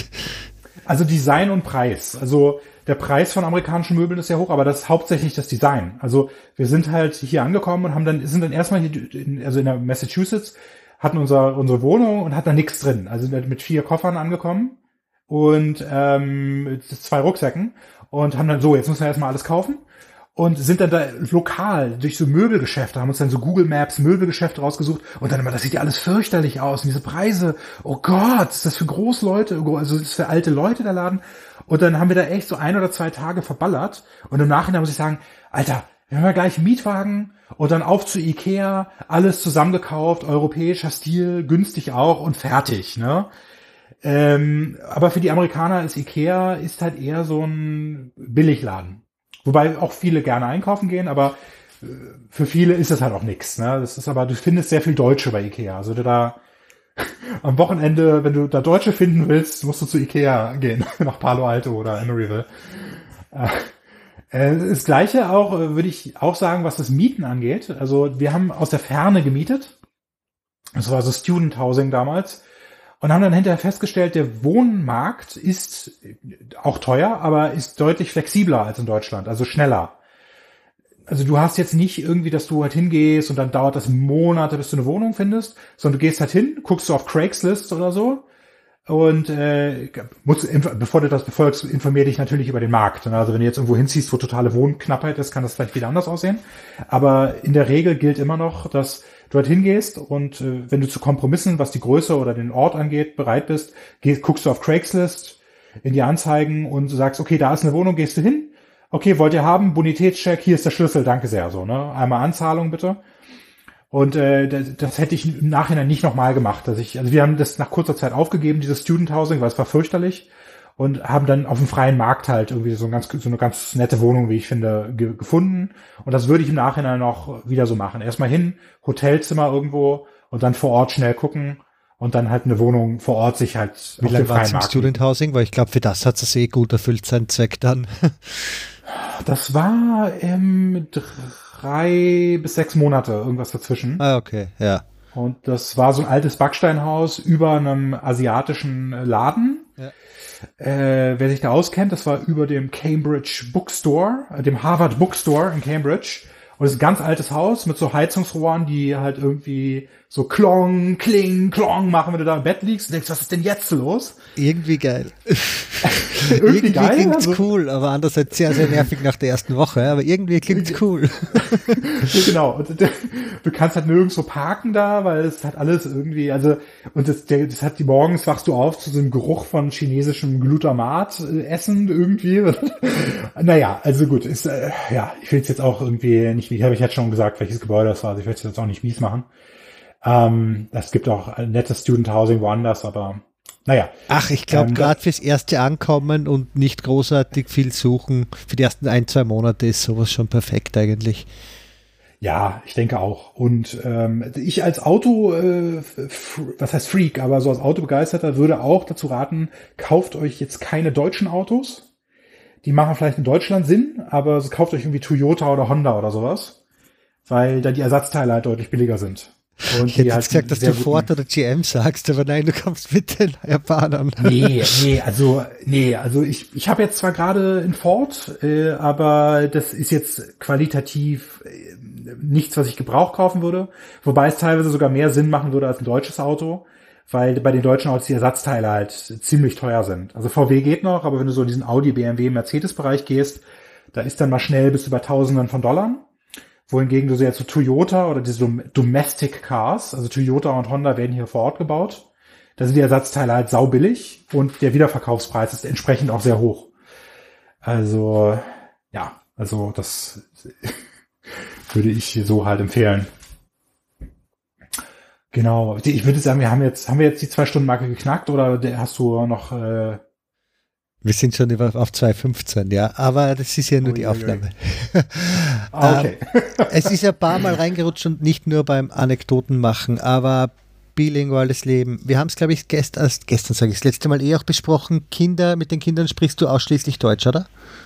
Richtig, also die wachsen bei mir Deutsch auf. Ist ein interessanter Mischmasch, also man muss sie dauernd korrigieren. Die sagen halt auch Sätze, die dann irgendwie überhaupt keinen Sinn ergeben oder so komplett äh, englische Sprechen mit deutschen Wörtern so, ne, so komplett übersetzt sind.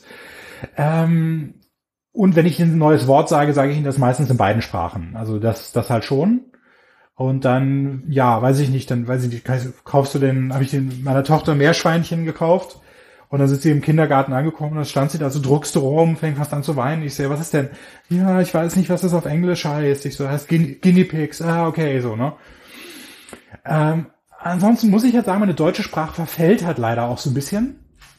Ich denke auch in Englisch, teilweise in Deutsch und mache dann auch so Übersetzungen, dass ich zum Beispiel sage so, naja, so, äh, ich denke, ich werde damit enden, dann dieses Auto zu kaufen oder so. Ich denke, das ist ja, I will end with buying this car oder so. Ich sage, okay, das macht jetzt im Englischen Sinn, aber im Deutschen jetzt nicht. Oder ich operiere jetzt das Equipment. So, ne, operating this equipment oder so, ne, sowas. Oder ein, ein Artist, so, äh, wer, wer singt denn das Lied, so, ne, also der Artist ist, glaube ich, das, du, du meinte meine Frau, du weißt schon, was ein Artist ist, ne, so im Deutschen. Oder keine Ahnung, ich habe da eine Garage rausgesucht zum Parken, ne, so eine Garage, okay, ne, das ist ein Parkhaus, Aber mir fallen dann auch Sachen auf, also zum Beispiel, als die Lufthansa geflogen bin das letzte Mal, wo du denkst, Alter, was für ein Student hat denn das ins Englische übersetzt? Äh, ja, da ist, hat mein Sohn, hat und meine Kinder haben dann halt so ein, so ein Spiel gekriegt. Ja. Also so, so von Lufthansa, so, weiß ich nicht, so kein Spiel, Spielzeug, da stand drauf, Happy Gambling. Siehst du, selbst du, selbst du merkst das jetzt, obwohl du nicht im englischen Sprachraum wohnst. So, ich sag ja, Alter, wir sind doch nicht in Las Vegas. Gambling ist so Glücksspiel. Ne? Mhm. Oder du stehst in der Toilette in dem Flugzeug und da steht dann, ähm, don't, don't throw debris into the toilet. Wo ich so denke, äh, Debris ist Bauschutt. Also Debris, Debris. So, ne, solche Sachen, die fallen dann halt schon so auf. Ähm, andere Sachen, die muss man erst so lernen, die lernt man nicht in der Schule. Also als ich bei Target da gearbeitet habe, in diesem in dieser großen, in diesem Einzelhandel, also sowas wie Walmart, wie gesagt, gab es Leute, die dann an dem ersten Tag oder zweiten Tag angekommen sind, where are your fire logs? Ich so, was? Fire log? Holzscheitel. Fire, ja, genau, so ein Holzscheitel. Du weißt das, okay. Ich wusste das nicht. Und dann haben die mich angeguckt. Wieso weißt du nicht, was ein Firelock ist? Oder ein Popsicle zum Beispiel. Do you still have Popsicles? Und ich so, Popsicle? Do you don't know what a Popsicle is? Every child knows what a Popsicle is. Und ich so, äh, nee. Aber mir, mir fehlen halt auch irgendwie immer so Ort, Worte hier, die man im Deutschen, im Kultur, deutschen Kulturraum ich häufig benutze. Also so zum Beispiel Spießer das, das gibt's halt nicht. Und so Leute beschreibt irgendwie so, boah, ja, so, so ein Typ war voll der Spießer und so. Und das gibt's hier nicht, das Wort. Oder Assi. Das kann man auch leider überhaupt nicht ja, übersetzen. Voll. Assi ist echt, ähm, ja. Ja, White Trash ein bisschen, aber das ist dann schon wieder auch nicht wirklich. Also Assi ja. ist wirklich so was Unübersetzbares eigentlich. Ja, total. Und das ist halt so ein Wort, das benutze ich sowieso wie krass oder so. Das benutze ich ja total häufig in Deutschen ne, dass ich sage, hey, das war irgendwie so ein Assi, der mich dann da so angemacht hat. Und das kann man so, so Scum vielleicht, aber das hat alles trifft es nicht so Punk. richtig. Ne? Punk, ja, vielleicht. Aber Aber da kriegst du wieder nach einem alten Typen irgendwie nach einem 60-Jährigen eigentlich. schon, also. Ja, ne, also, nee, das, wie gesagt, das, äh, Internationale man Schule hast du keine in der Gegend, oder? Dass deine Kinder auch ein bisschen Ähm, Unterricht auf Deutsch haben. Doch, es gibt in Mountain View gibt es eine Schule für Deutsche, also eine deutsche Schule, German School of Mountain View heißt sie, glaube ich. Die machen mal ab und zu Veranstaltungen, da gehen wir mal hin. Und die haben so Samstagsklassen. Also das müssten wir uns überlegen, ob wir das mal irgendwann mit unseren Kindern machen. Ich hatte auch vor kurzer Zeit mal die fixe Idee, dass man mal so in fünf Jahren wieder nach Deutschland zurückzieht, was jetzt mit der Staatsbürgerschaft gehen würde, um dass die Kinder eine Weile mal auf eine deutsche Schule gehen und auch mal die Kultur in Deutschland halt so ein bisschen mitzukriegen, dass es halt nicht so kleine Amis werden. Aber keine Ahnung, ob da jetzt was draus wird. Also das hört man hier unter Deutschen auch häufiger, dass sie sagen, ach ja, ich, vielleicht ziehe ich da mal zurück und in ein paar Jahren wollen wir zurückziehen und dann sind sie aber immer noch da. Ne?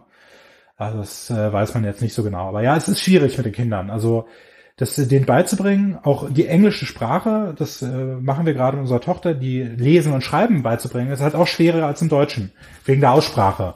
Also das ist, wenn man sich da wirklich mit der englischen Sprache genau auseinandersetzt, gibt's halt irgendwelche Sachen, mir fehlen da gerade gute Beispiele, wo halt die Endungen total anders sind. Normal wird ein Buchstabe mitgesprochen und mal nicht. Das ist halt im Deutschen doch leicht, leichter, einem Kind das, das Schreiben beizubringen oder das Lesen vielmehr. Ja, Du musst noch viel mehr auf Wort für Wort machen in dem Fall. Es- Ja, genau. Aber das gibt dafür ja ist natürlich die Grammatik leichter. Ja, Wettbewerbe, das buchstabieren kannst, weil es so schwer ist, das Buchstabieren. Das ist, ja. Mal gucken, ob wir da auch so später mal teilnehmen. Aber das ist eher so ein amerikanisches Ding natürlich, ne? Ja, ja. Nee, also das, wie gesagt, mit der Sprache ist, ist schon ganz interessant, so von der Entwicklung her. ja, gerade für deine Kinder natürlich, also diese, diese Mischung und dann, aber es ist nicht einfach so, du wirst ihnen wahrscheinlich kein deutsches Schreiben beibringen können. Vielleicht später. Also das, ich versuche, will sie jetzt auch nicht überladen mit dem Thema. Ne? Also das, die werden später halt, äh, wenn sie schreiben können, können wir das Thema mal angehen. Das ist, ist jetzt halt, also der, ich sehe auch den Hauptvorteil ist jetzt wohl auch, dass die Kinder diesen sozialen Kontext lernen, was das Bilinguale angeht, nämlich dass sie halt von vornherein mitkriegen, dass in verschiedenen sozialen Situationen halt unterschiedlich geredet wird. Also wenn jetzt englische, also amerikanische Besucher kommen, mit denen wir Englisch reden, dann äh, kriegen die Kinder ja auch mit, dass wir auf einmal nur noch Englisch reden. Versus wenn wir mit denen alleine sind, reden wir halt Deutsch und so weiter. Also das müssen die, da haben wohl bilinguale Kinder entwickeln eine etwas feinere Antenne über halt diesen sozialen Kontext. Warum sprechen jetzt Mama und Daddy auf einmal eine andere Sprache, ne? Ich, es interessiert mich jetzt. Ich habe schon ein paar Mal gehört, dass zweisprachige Kinder dann etwas später zu reden anfangen. Kannst du das bestätigen oder abstreiten? Das äh, tendenziell vielleicht ein bisschen, aber das kann man, kann ich jetzt nicht so ganz verallgemeinern. Also das ist mir jetzt persönlich nicht so aufgefallen. Also ich würde sagen, so Kinder waren tendenziell so ein bisschen später dran, aber auch ja, nee, also kann ich jetzt kann ich jetzt nicht sagen, dass das jetzt ein großer Faktor war. Ähm, ja, nee, also das ist halt, man, man muss halt auch sagen, dass viele von den anderen Kindern, mit denen wir, wie gesagt, wir haben sehr viel mit indischen und chinesischen Kindern zu tun. Und die sind teilweise, muss man sagen, anerkennen, doch etwas weiter. Also die sind teilweise wesentlich früher trocken, also potty getrained. Die sind auch teilweise von der sprachlichen Entwicklung etwas schneller. Das, weiß nicht, es liegt wahrscheinlich an den Eltern, also dass die da noch mehr Druck machen und so. Aber deswegen ist es auch so ein bisschen schwierig so zu vergleichen. Also wir haben halt definitiv einige Freunde oder Bekannte, wo dann die Kinder schon irgendwie deutlich früher lesen und schreiben können und äh, ein bisschen früher auch gesprochen haben und früher trocken waren und alles. Aber langfristig wirst du auch wahrscheinlich versuchen, ein bisschen deinen Kindern auch ein bisschen deutsche Kultur, was weiß ich, Musik, Comics oder Figuren deiner Kindheit oder so irgendwas sind auch ein bisschen näher zu bringen, oder? Ja, definitiv. Also wir machen, also ich will es auch nicht übertreiben. Also wir machen jetzt auch so ein paar Sachen wie Nikolaus zum Beispiel und für die Einschulung ist jetzt so die Rede, das kennen die ja hier auch nicht. Nikolaus kennen die auch nicht. Äh, das so eine Schultüte zu basteln. Also das ist ein bisschen schwierig. Die kannst du in Deutschland ja überall kriegen, aber ist auch schwer in den Koffer zu tun. Äh, außer man kann sie irgendwie aufhalten, ich weiß es nicht genau. Und äh, da, da sind wir uns noch uneinig, ob wir das jetzt mit einer Schultüte machen oder nicht. Also meine Frau sagt, ja, auf jeden Fall, ich, von mir aus können wir es auch weglassen. Aber solche Sachen halt, ne? Also sowas, machen wir sicher schon. gute Tradition zum Importieren und sie wird gleich sehr viele Neider haben und Freunde finden mit Süßigkeiten austeilen. Also es, könnt, es gibt schlechtere Traditionen, die man, äh, die man vor interessieren, wollte ich gerade sagen, die man vorstellen kann, ja, die man ja, Leuten näher bringen kann. Als ich habe Kilo Süßigkeiten dabei, wer will. ja, genau, genau. Wobei das ja kritisch ist mit den Süßigkeiten. Oh ja, also das solltest du. Ja das sollte man jetzt hier äh, nicht so in die Goodie Bags so nach einem Kindergeburtstag tun. Also da macht man sich jetzt nicht so beliebt. es ist eher schwierig, da was im Kindergarten mitzubringen, wenn es dann irgendwie, bring irgendwas irgendwie zum Essen mit für den Geburtstag, also bitte nichts mit Nüssen oder so. Bitte jetzt irgendwie nichts, was mit Glute, Gluten drin ist und keine Süßigkeiten und nichts mit Frosting und äh, wo dann immer denkst, okay, ich bringe hier jetzt ein Blattsalat. So. Ein leeres Vollkornmuffin. Ja, genau. Was glaube, Kinder ja Muffin nachweislich lieben. ja, genau. Ich glaube, alles eine Sache der Gewöhnung, aber ja. Ja. ja. Dass die Entwicklung deiner Kinder, du selbst, du denkst jetzt auf Englisch, sonst noch irgendwelche Auswirkungen, was die englische Sprache oder die Kultur jetzt auf dich schon gehabt hat?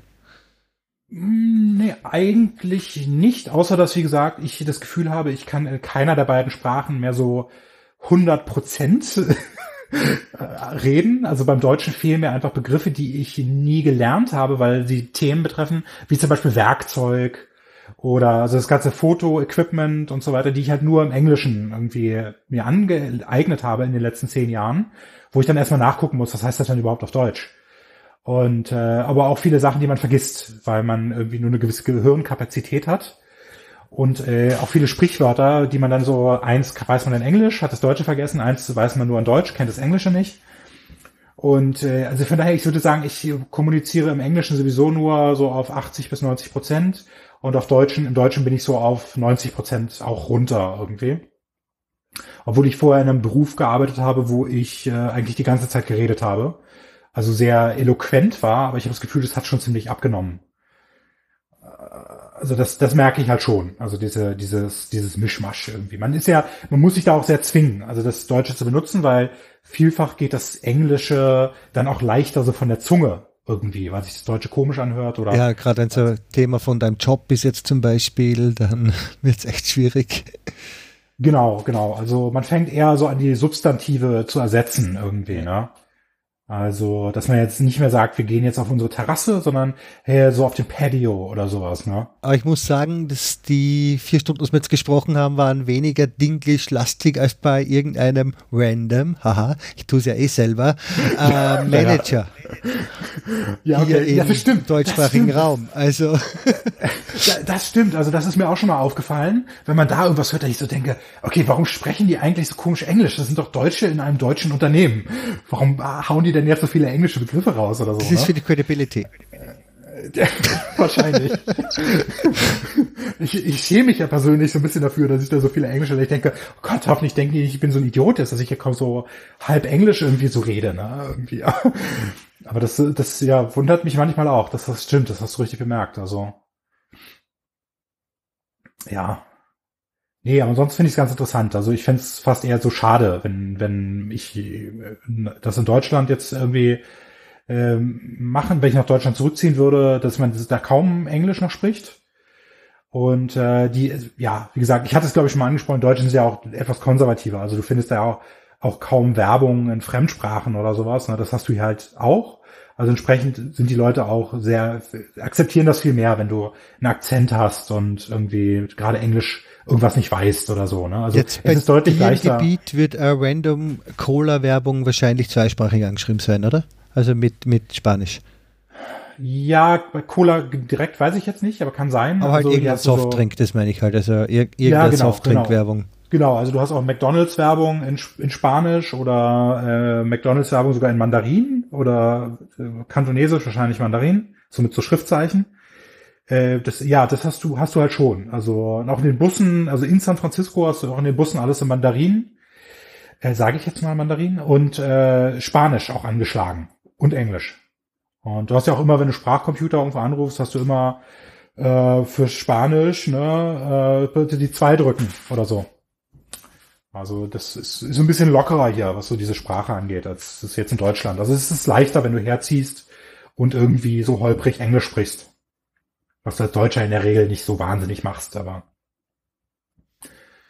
ja. Ach, bisschen was hast du beim Beruf aber gehabt am Anfang, hast gesagt. Also ein paar Probleme hast gehabt mit schlechtem Englisch am Anfang. Aber sonst noch irgendwas? Also, wo du wirklich aktiv gesagt hast, du bist jetzt benachteiligt gewesen, irgendwie, weil dein Englisch nicht perfekt war? Nee, eigentlich nicht. Also es war mehr so Unverständnis, was halt so normale ähm, Lebens- oder Popkultur-Items anging oder Dinge anging, die ich halt jetzt nicht wusste, so, ne, wenn du im Einzelhandel arbeitest, äh, weil die Leute halt so diesen Service irgendwie so erwarten. Und äh, manchmal ist es halt schwierig, also insbesondere am Anfang, wenn du jetzt am Telefon zum Beispiel bist, weil du die Leute, wenn sie schneller sprechen, kaum verstehst. Und äh, das jetzt am Telefon ja eh immer ein bisschen unpersönlicher ist.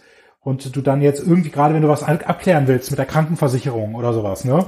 Also da, das ist dann, geht dann schon so, so ein Spezialbereich rein, wo du dann irgendwie diese ganzen Sachen wissen musst, wo du über deine Deductible und dein Healthcare Spending Account und was weiß ich alles redest, dass dir dann halt so Worte fehlen, die du dann auf einmal nicht mehr so umschreiben kannst. Also das ist halt schwierig, aber wie gesagt, ich, die Leute sind eigentlich relativ verständnisvoll hier muss ich so auf der positiven Seite bemerken. Also ich habe da jetzt nie großartige Schwierigkeiten irgendwie gehabt. Also. Ja, gut. Und halt jetzt sehr, sehr viel Englisch gelernt seitdem natürlich. Ja, also jetzt nicht aktiv, aber ja. das ergibt sich halt so. Ne? Man hat ja auch leider sehr wenig deutsche Filme und Serien also es, sowas gibt dieses äh, deutsche Stranger Things, also Dark, das habe ich halt verschlungen auf Deutsch, eine Netflix-Serie, das gibt's ja auch auf Deutsch im Netflix. Ähm, aber ansonsten ist es sehr schwierig, so auch in deutsche Medien zu, zu kommen. Also gibt es vielleicht irgendwie YouTube? Ja, Podcast, ja, ja. Also meine Podcast-Liste ist auf jeden Fall äh, halb halb voll mit deutschen, halb voll mit englischen Sachen. Podcasts, äh, also das das schon. Also das finde ich auch ganz gut. Das höre ich ganz gerne. Aber ich meine jetzt so richtig Filme, also jetzt irgendwelche Kinofilme und so, ne? Das äh, mache ich auch ganz gerne in Deutschland mal in so einen deutschen, also ganz bewusst dann in einen deutschen Kinofilm zu gehen. Und ansonsten Filme guckst du halt auf Englisch. Und das muss ich sagen als Tipp, also wer da so reinkommen will, empfehle ich immer englische Serien zu gucken oder englische Filme mit englischen Untertiteln. Nicht mit deutschen, sondern mit englischen, dass du halt das geschriebene Wort halt auch siehst. Ich mache das halt auch manchmal an, wenn wir, oder wir machen das an, wenn wir irgendwie was sehen, was britisch ist zum Beispiel weil ich halt Schwierigkeiten habe, diesen britischen äh, Akzent halt zu verstehen. Irgendwie so Jason Statham oder solche vielen Typen kaum. Da mache ich dann auch die englischen Untertitel an. Oder wenn die Leute irgendwie so äh, nuscheln oder irgendwas. Also ich habe es auf Netflix immer eingeschaltet und zwar, weil ich gerne mal äh, Second Screen am Handy oder am PC irgendwas tue. Wenn ich nur so halb zuhöre, sind Untertitel ja. das Beste der Welt. Ja, ja gut, okay, das, das stimmt natürlich. Da hilft es dann halt auch. Äh, ja. Problematisch ist, wenn es gespoilert wirst durch Untertitel. Ja gut. Und ja, das Auge neigt auch mal dazu, so zum Text hinzuwandern. Richtig. Also hast du schöne, du liest schöne es schneller, als die Leute, als die Leute eigentlich reden und das kann manchmal echt nervig sein. Ja gut, ja, ja, das, das, das auch, ja. Ja. Du hast noch gesagt, du hast ein paar Liste an random Dinge. Was sind denn noch ein paar random Dinge, die dir aufgefallen sind an Unterschiede zwischen Deutschland und USA oder Bay Area? Genau, also kann man, das, wie gesagt, ist jetzt so ein bisschen sehr random, also so zufällig. Also die, die Lautstärke, wenn du halt im Restaurant bist und so, also im sozialen Bereich, also sofern halt irgendwelche Amerikaner so zusammen sind, ist es mega laut. Warum? Weil sie so laut reden. Und Ganz einfach. Aber du bist jetzt, jetzt so im dicht, dicht besiedelten Gebiet. Das lasse ich mir auf der Farm gefallen, dass es kein Problem ist, wenn alle schreien.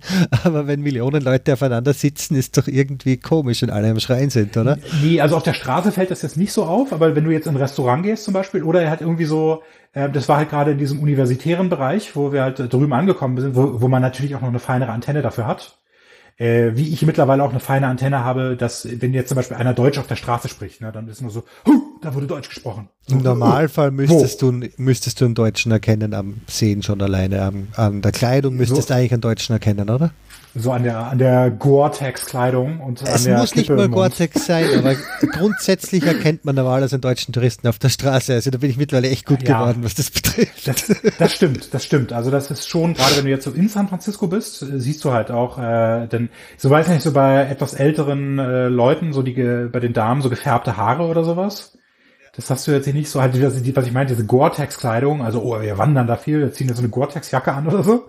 Hast du da jetzt nicht. Und das Rauchen, also das sind so Gruppen von Leuten, die rauchen, das ist ja halt hier deutlich geringer. Also auch diese, dieses in der Menge rauchen hast du halt hier nicht so. Diese Leute, das fällt mir immer in Deutschland auf, dass du da irgendwo in so einer, an Bushaltestelle stehst und auf einmal so, ja, rechts. Also ich habe früher auch geraucht, das ist es nicht. Aber äh, lang ist her, aber dass du dann irgendwie so denkst, boah, Alter, ich stehe voll in der Rauchfahne von irgendjemand, der da so einen Meter neben mir steht und halt raucht. Das ist halt hier nicht so. Also äh, ja, Da ist leider noch viel Erziehung nötig in Europa. Also das ist, ah, ja. ja. Ich bin also, auch Raucher, aber ich, bei der Bushaltestelle stehe ich immer am Ende der Bushaltestelle und rauche meine Zigarette. Ich stink nur beim Einsteigen. Ich weiß, dass ich beim Einsteigen in die Tram stinke. Tut mir leid, Ja, ist okay. Also ich bin ja jetzt nicht irgendwie mega intolerant, dass ich jetzt sage, okay, ich habe es jetzt früher auch gemacht, aber ich merk's halt. Also es ist schon ein ich habe es gehasst, also wie ich selber aufgehört habe. Also wenn dann jemand in die Tram eingestiegen ist, der gerade ausgeraucht hat, dass es gerade nicht am Ja. Mantel hängen siehst. Uh. Ja, das, ja, das ist nicht, ja gut, das ist krass, das ist nicht schön. Mich find, ich finde es eher schlimm, wenn man sich mit Leuten in Berlin trifft, dann irgendwie, dann sitzt man in so einem Raucherlokal und danach stinken meine Klamotten irgendwie, als ob ich gerade in einer Räucherkammer gesessen hätte, zwei Stunden. Das finde ich dann persönlich ziemlich eklig einfach, dass ich selbst so stinke. So an mir selbst rieche und denke, ey, ich muss jetzt alles waschen, so inklusive Jacke am besten. Ähm, ja, also das hat man hier nicht so. Ähm, weitere random Unterschiede ist halt so, dass die Leute, die Amis, die gerne ihre Schuhe im Haus anlassen. Also einerseits sind sie zwar so germophob, also, also haben so, so Phobien, also so Hand Sanitizer Flaschen und so, kennt man jetzt aus Deutschland ja eher im medizinischen Bereich für Pflegekräfte. Und hier kannst du die überall kaufen, so am besten mit so Rucksack, äh, Schnalle oder so, dass die Leute sich dann so Hand Sanitizer, irgendwie so ein Alko Alkoholzeug über die Hände abreiben. Also einerseits sind sie sehr germophob, äh, Bakterienphobie, andererseits lassen sie ihre Schuhe halt auch im Haus an. Also das ist halt ganz interessant irgendwie. Äh, Es gibt Ja, keine Bodenheizungen in irgendeiner Form. Das ist grundsätzlich nirgends wirklich gebräuchlich, glaube ich, in den USA. Selten. Also wir haben es uns jetzt eingebaut äh, im Badezimmer, aber das ist sehr selten. Also das funktioniert auch nur Absolut Wiesen. Hausschuhkultur. Also ich verstehe es warum, aber ich kann es nicht verstehen, warum. Also Ja, also gerade so, auf der Couch und so weiter, auf der Couch sitzen Ja. mit Schuhen. Bitte, das will ich auch gar nicht. ja, das, das machen die Amis aber auch zum Teil. Ne? Also Ja. das, äh, äh, ja, ne, das Aber ich bin ja halt froh, dass ich die Schuhe ausziehen kann, wenn ich ins Haus komme. Ja, ja, nee, definitiv. Also ich ziehe sie halt auch aus. So die asiatischen, in den asiatischen Kulturen hier ist es auch ganz extrem. Also die ziehen die Schuhe halt auch schon draußen aus. Und äh, die, das, der, das ist da Teil der Kultur. Aber das ist, wie gesagt, bei den Amerikanern eher nicht so. Also die lassen die Schuhe im Haus an. Die, äh, auch der Unterschied ist, fällt mir immer wieder auf in deutschen Haushalten, dass die Klotür, der Amerikaner lässt die Klotür auf. Also wenn nicht, wenn er auf der Toilette sitzt, natürlich. Aber wenn er rausgeht. Also, dass man halt sieht, dass keiner drin ist im Klo. In der Toilette. Und die Deutschen machen die Tür aber zu. So nach dem Motto, oh ja, Toilettenraum, wir machen zu, dass es dann nämlich irgendwie der Geruch rein oder rauszieht, keine Ahnung. Eher raus. Aber der Amerikaner lässt sie halt auf. Also das, das fällt mir bei Deutschen, wenn Deutsche irgendwo sind, fällt mir auf, so, uh, ist die Toilette besetzt? Warum ist sie denn zu? Ach nee, bin halt hier in einem deutschen Haushalt. Ähm, was mich jetzt auch so äh, ziemlich stört in Deutschland oder was hier irgendwie so ein bisschen angenehmer ist, ist, dass das Niesen in den Ärmel, also die Armbeuge, das macht halt der Amerikaner, der hustet und niest so in, diese, in, die, in die Armbeuge rein. Das habe ich mittlerweile angewöhnt. Das habe ich von Obama Ja. gelernt und ich habe es mir angewöhnt, weil ich es auch eigentlich cool finde, weil es echt grundsätzliche Vorteile hat. Es ist dann im Pullover und nicht mitten auf meinen Händen. Yay, das ist schon ein Vorteil. Genau, weil es ist halt eigentlich ziemlich eklig. Ne? Also du niest dir so auf die Hand und dann so, hey, ja, angenehm, hier so, schüttel die Hand, ne? So, äh. ähm, oder fest dann irgendwo so im Bus irgendwas an, Haltegriff und so. Also, das ist sowas, das fällt mir dann auch in Deutschland auf, oder dass Leute so durch die Gegend husten. So, ne? Äh, das, ja, das ist irgendwie. Äh, noch weiter so, bei, wenn du Besuch hast, der, der Deutsche bringt ja ganz gerne mal Blumen mit, so als so ein bisschen formellerer Besuch. Und der Ami bringt Wein mit. Also wenn du zu Gast bei einem Amerikaner bist und es ist ein bisschen formeller, so zum Dinner eingeladen, dann bringst du eine Flasche Wein mit. Ist so der Standard hier. Die wird dann aber auch nicht aufgemacht. Also die ist dann so ein Gastgeschenk. Und der Deutsche bringt halt eher da so Blumen mit. Also kannst auch den Amerikaner, insbesondere so etwas Jüngere, identifizieren, die schleppen halt so immer Wasserflaschen mit sich rum. So. Also vielleicht ist es auch so ein San Francisco-Ding oder so Bay Area-Ding. Aber das ist halt immer so, also nicht jetzt die Einwegflaschen, sondern halt diese, diese Dinger, also diese wiederverwendbaren Flaschen. Das ist halt eine richtige Kultur, ne? Die schleppen die mit sich herum, wo ich halt auch denke, okay, das kennt man in Deutschland auch nicht so sehr. Und man fragt sich dann mal so, okay, verdurstet man jetzt sofort, wenn man das Haus ohne Wasserflasche verlässt? Oder? Also das ist, ist halt auch irgendwie, da kannst du wiederum so den Ami hier erkennen. Ähm, oder an den bizarren Vornamen. Das ist halt auch was, das kennt man in Deutschland jetzt ja auch nicht so. Äh, da, gut, da hast du jetzt vielleicht so äh, Moden, also weiß ich nicht, irgendwelche nordischen Namen oder so.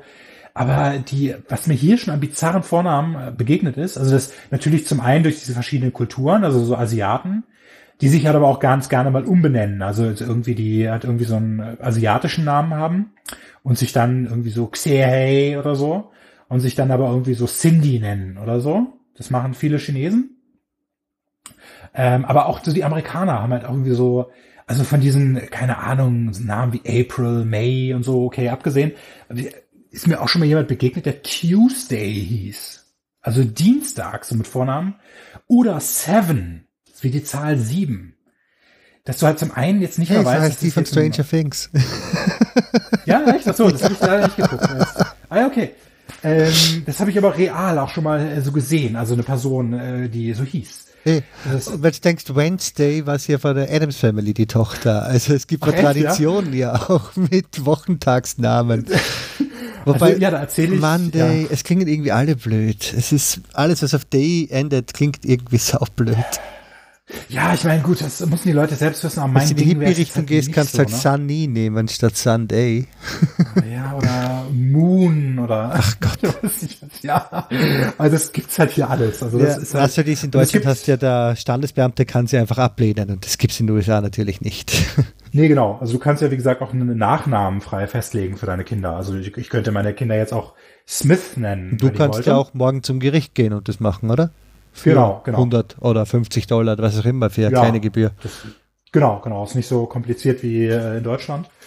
Ähm, ja, also das mit den Namen, also du weißt aber auch zum Teil nicht, ob das jetzt äh, Mann oder Frau ist. Also es ist sehr schwierig. Ich habe auch schon Kunden gehabt, die ich dann immer gemeldet habe mit denen oder dachte, okay, das ist ein Mann, weil der irgendwie Kyle hieß, K-Y-L-E, Kyle. Ne, da gibt's ja auch diesen äh, Sniper-Film da mit Kyle irgendwas. So, und dann, äh, boah, nee, scheiße, der hieß, glaube ich, Kyle mit Nachnamen. Egal. Und dann, dann gehst du hin und dann ist es eine Frau. Hey, äh, ich bin Kyle, so, ne? Und dann denkst du so, okay. also, das ist so von so Namen wie Sam oder Chris oder so natürlich jetzt mal abgesehen. Das ist aber, so geil. Aber da gibt's echt einige. Da also setzt man sich schon manchmal so irgendwie auf den Hintern, ne? Also bizarre Vornamen, äh, Dankeskarten nach einer Einladung zu verschicken. Also du lädst irgendwie zum Kindergeburtstag ein, kriegst irgendwie, dein Kind kriegt Geschenke und danach schickst du nochmal so Thank you Cards Das raus. gibt es heutzutage noch außerhalb von Hochzeiten. Ah ja. Ah, okay. Nein, nein, ich fragte ja. dich gerade. Ich bin gerade echt schockiert, ja. dass es das ja, heutzutage so, nee, noch gibt. Achso, ich dachte, ja, nee, das gibt's heutzutage. Also das ist auf jeden Fall, wir sind da relativ unangepasst, also wir machen das nicht, aber das äh, gibt's auf jeden Fall. Also, dass die Leute, das Standard, der durchschnittliche Ami schickt eine Thank you Card raus hinterher. Pass auf, könntest du dann nicht bald den, fast einen sozialen Nachteil für deine Kinder kriegen, wenn du die Familie bist, die es nicht schickt, die Unfreundlichen, die Unhöflichen? Vielleicht, ja. ja. Muss ich mir mal Gedanken drüber machen. Also, ne, das ist halt irgendwie. Es ist natürlich ja, also, eine leere Geste, es ist, aber trotzdem, ja. Ja, also du, dann hast du, wie gesagt, was diese random Unterschiede angeht, dann hast du halt dieses, aber das ist glaube ich auch bekannt, dieses, diese Casual Klamotten, also diese Laissez-faire-Klamotten, so im, im Arbeitsum, in der Arbeitsumgebung. Also, dass die Leute so mit Anzug und Krawatte rumlaufen, ist halt extrem selten. Also, das hast du jetzt teilweise irgendwo so ganz repräsentativen Beruf, aber das hast du jetzt eher nicht so. Äh, dann ist mir aufgefallen übrigens auch lustig, dass äh, diese, kennst du Forever 18, diese Läden, diese Klamottenläden? Äh, ja, das ist einfach nur so billige Ware ja, genau. für 16- bis 20-jährige Mädchen, so in der Art. Genau, und diese Oder gleiche 14. Kette gibt's hier auch. Genau, die gleiche Kette gibt's hier auch und die heißen hier aber Forever 21. Oh. nicht Forever 18, sondern Forever 21. Und was halt mit dem Trinken. Alter, wann du, wann du es trinken darfst, zusammenhängt. Das ist mir so aufgefallen. dass Ich so dachte, was? Das heißt ja Forever 18? Wie lustig. naja, das ist, äh, ja. Nee, also das, ja, weiß ich nicht. Das äh, war jetzt so grob meine Liste so von so Sachen, die mir mal, die ich mir so zur Notiz mal aufgeschrieben habe, irgendwie. Was äh, halt hier irgendwie anders ist. So rein zufällige Sachen. Also, Gut, dann die große Frage jetzt zum Schluss. Was machst du am 4. Juli heuer dann? ähm, ich glaube gar nichts. Ich genieße es, glaube ich, nur, dass es frei ist. Nein, also ich muss, ich denke, ich kann da nicht so wahnsinnig viel mit anfangen. Also da gibt's halt immer so welche Feste irgendwo. Also ich weiß es noch nicht. Ich müsste mir das Programm angucken Wenigstens vor Ort. Also, grillen zu Hause. Vielleicht. Also ich habe jetzt nicht so viele äh, Freunde, die mit denen ich jetzt auch so abhängen würde zum 4. Juli. Ich muss mich doch, ich glaube, letztes Jahr sind wir, haben uns mit Freunden getroffen bei irgendeinem so Fest, wo so ein paar Hüpfbogen waren und so ein bisschen so Popcorn und Grillen und so. Doch, das haben wir gemacht. Das haben wir letztes Jahr oder vorletztes Jahr gemacht. Aber Ansonsten jetzt ist ja ernst dann, jetzt bist du dann echter Ami. Ja, das stimmt. Aber ja, weiß ich jetzt noch nicht so genau. Also muss ich, vielleicht, wie gesagt, gehen wir auf irgendein, irgendein Fest, irgendwie so, ein- so, so im Bereich so Rummel, ja, Jahrmarkt, was weiß ich, sowas. Das könnte ich mir vorstellen oder treffen uns mit Leuten oder genießen halt einfach nur die Tatsache, dass halt frei ist. Also Anfang Juli Leute ist eh ein super Zeitpunkt für einen Feiertag. Da gibt's eh nichts. Stimmt, stimmt. Also, wobei das immer darauf ankommt, wann der 4. Juli ist. Das ist dieses Jahr ein Mittwoch. Das heißt, es werden sich wahrscheinlich viele Leute. Ähm, nee, ich bin, wir sind dieses Jahr ähm, mal wieder in Mexiko über diesen Zeitraum. Genau. Also Mexiko ist halt, äh, für Deutsche klingt das immer so weit weg, aber das ist halt hier um die Ecke. Also von, von, äh, von hier San Francisco Bay Area, von Kalifornien generell aus. Also so ein bisschen wie der Flug nach, nach Mallorca. Also fliegst du dann halt hier so in diese La- San, Los Cabos Ecke unten. Oder halt, wenn du an der Ostküste bist, so nach Cancun. So das berühmte Cancun, Playa del Carmen. Hast du ganz guten Value so fürs Geld, was so die Ressorts angeht. Oder halt Hawaii. Das ist auch nicht so weit weg, aber da hast du jetzt nicht so guten Value und die Strände sind jetzt auch nicht so richtig gut. Also, genau. Nee, aber wie gesagt, um die Frage zu beantworten, was wir diesen 4. Juli machen. Viele, ich denke, viele werden auch verreisen, weil die Amis äh, es eher gewohnt sind, so kurze Urlaube zu machen, wo sie dann nur so einen extra Tag frei haben, das Wochenende, und dann verreisen sie halt irgendwie für so zwei Tage oder drei Tage. Das machen viele. Ich habe jetzt zwar schon mal die letzte Frage angekündigt, aber ähm, deine Frau und du besteht aber doch eher auf längere Urlaube. War das mal Thema bei ihr mit, nein, du kannst jetzt nicht drei Wochen weg? Ähm, jein, also sie hat jetzt keinen getrackten Urlaub, also das wird jetzt keine, das muss sie jetzt nicht irgendwo einreichen, aber sie hat halt, weil sie jetzt so ein bisschen höher in der Firma ist, in der Hierarchie, hat sie halt so eine gewisse Verantwortung. Also sie, also das ist jetzt ungewöhnlich, länger als zwei Wochen zu verreisen. Also wir machen, machen das einmal im Jahr, wenn wir nach Deutschland fliegen, dass wir so zweieinhalb Wochen fliegen, also zwei ganze Wochen und dann noch so Donnerstag und Freitag machen wir meistens. Das ist dann leider aber schon so ein bisschen im längeren, im längeren Bereich, da sagt keiner was. Aber wäre, wäre schon schwierig, wenn wir jetzt sagen würden, wir verreisen uns mal für vier Wochen. Was ich ansonsten vielleicht machen würde, weil man ja auch innerhalb von Europa noch mal woanders hin verreisen könnte und dann hätte man ein bisschen mehr Zeit und es ist ja auch ein ziemlich ätzend langer Flug. Also so, äh, so zehn, so elf Stunden oder so mit dem Flugzeug, dann noch mal eine Stunde umsteigen und das mit Kindern ist halt nicht so schön. Von daher denke ich mir, oh, ich könnte auch jetzt vier Wochen hier bleiben. Aber es geht halt irgendwie nicht. Also ja, man ist, der, der durchschnittliche Ami macht so eine Woche Urlaub. Also so Hochzeitsreise eine Woche oder so, ne? Ja. Ja, das ist kein Vorteil, sagen wir mal so. Nee, aber wenn es dann wenigstens keine Probleme gibt bei ihr, solange halt nichts passiert und sie Dauerbereitschaft bleibt in der Zeit und bla bla bla. Genau, also das ist schon, also sie hat da schon meist, meistens ein paar E-Mails, also der Arbeitslaptop wird mitgenommen und da werden dann halt auch schon nochmal aus Deutschland raus irgendwie so ein paar E-Mails geschrieben oder so. Also jetzt nicht die ganze Zeit, aber äh, kommt schon vor. Also Hm. ja. Genau. Du noch irgendwas, sonst Ich denke, wir haben jetzt sämtliche Zuhörer mit diesen drei oder vier Stunden, was du dann hinterher zusammenschneidest, komplett erschlagen. So.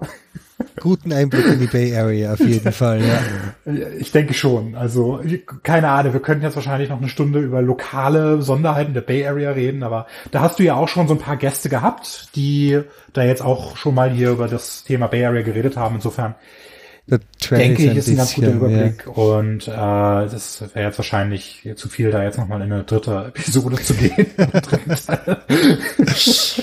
denke ich auch, ja. Nein, ah, aber ja. auf jeden Fall sage ich mal danke fürs Gespräch. Ja, ich danke dir und wie gesagt, ich weiß sehr zu schätzen, dass du mir ja äh, die erste, glaube ich, Doppelfolge in deinem Podcast gewidmet hast. Also ich hoffe, ähm, nicht gelangweilt zu haben oder die Zeit äh, ja irgendwie gut äh, verwe fest verwertet, also gut angebracht zu haben irgendwie. Was mich betrifft, auf jeden Fall. Gut. Freut mich zu hören. Dann, baba. baba.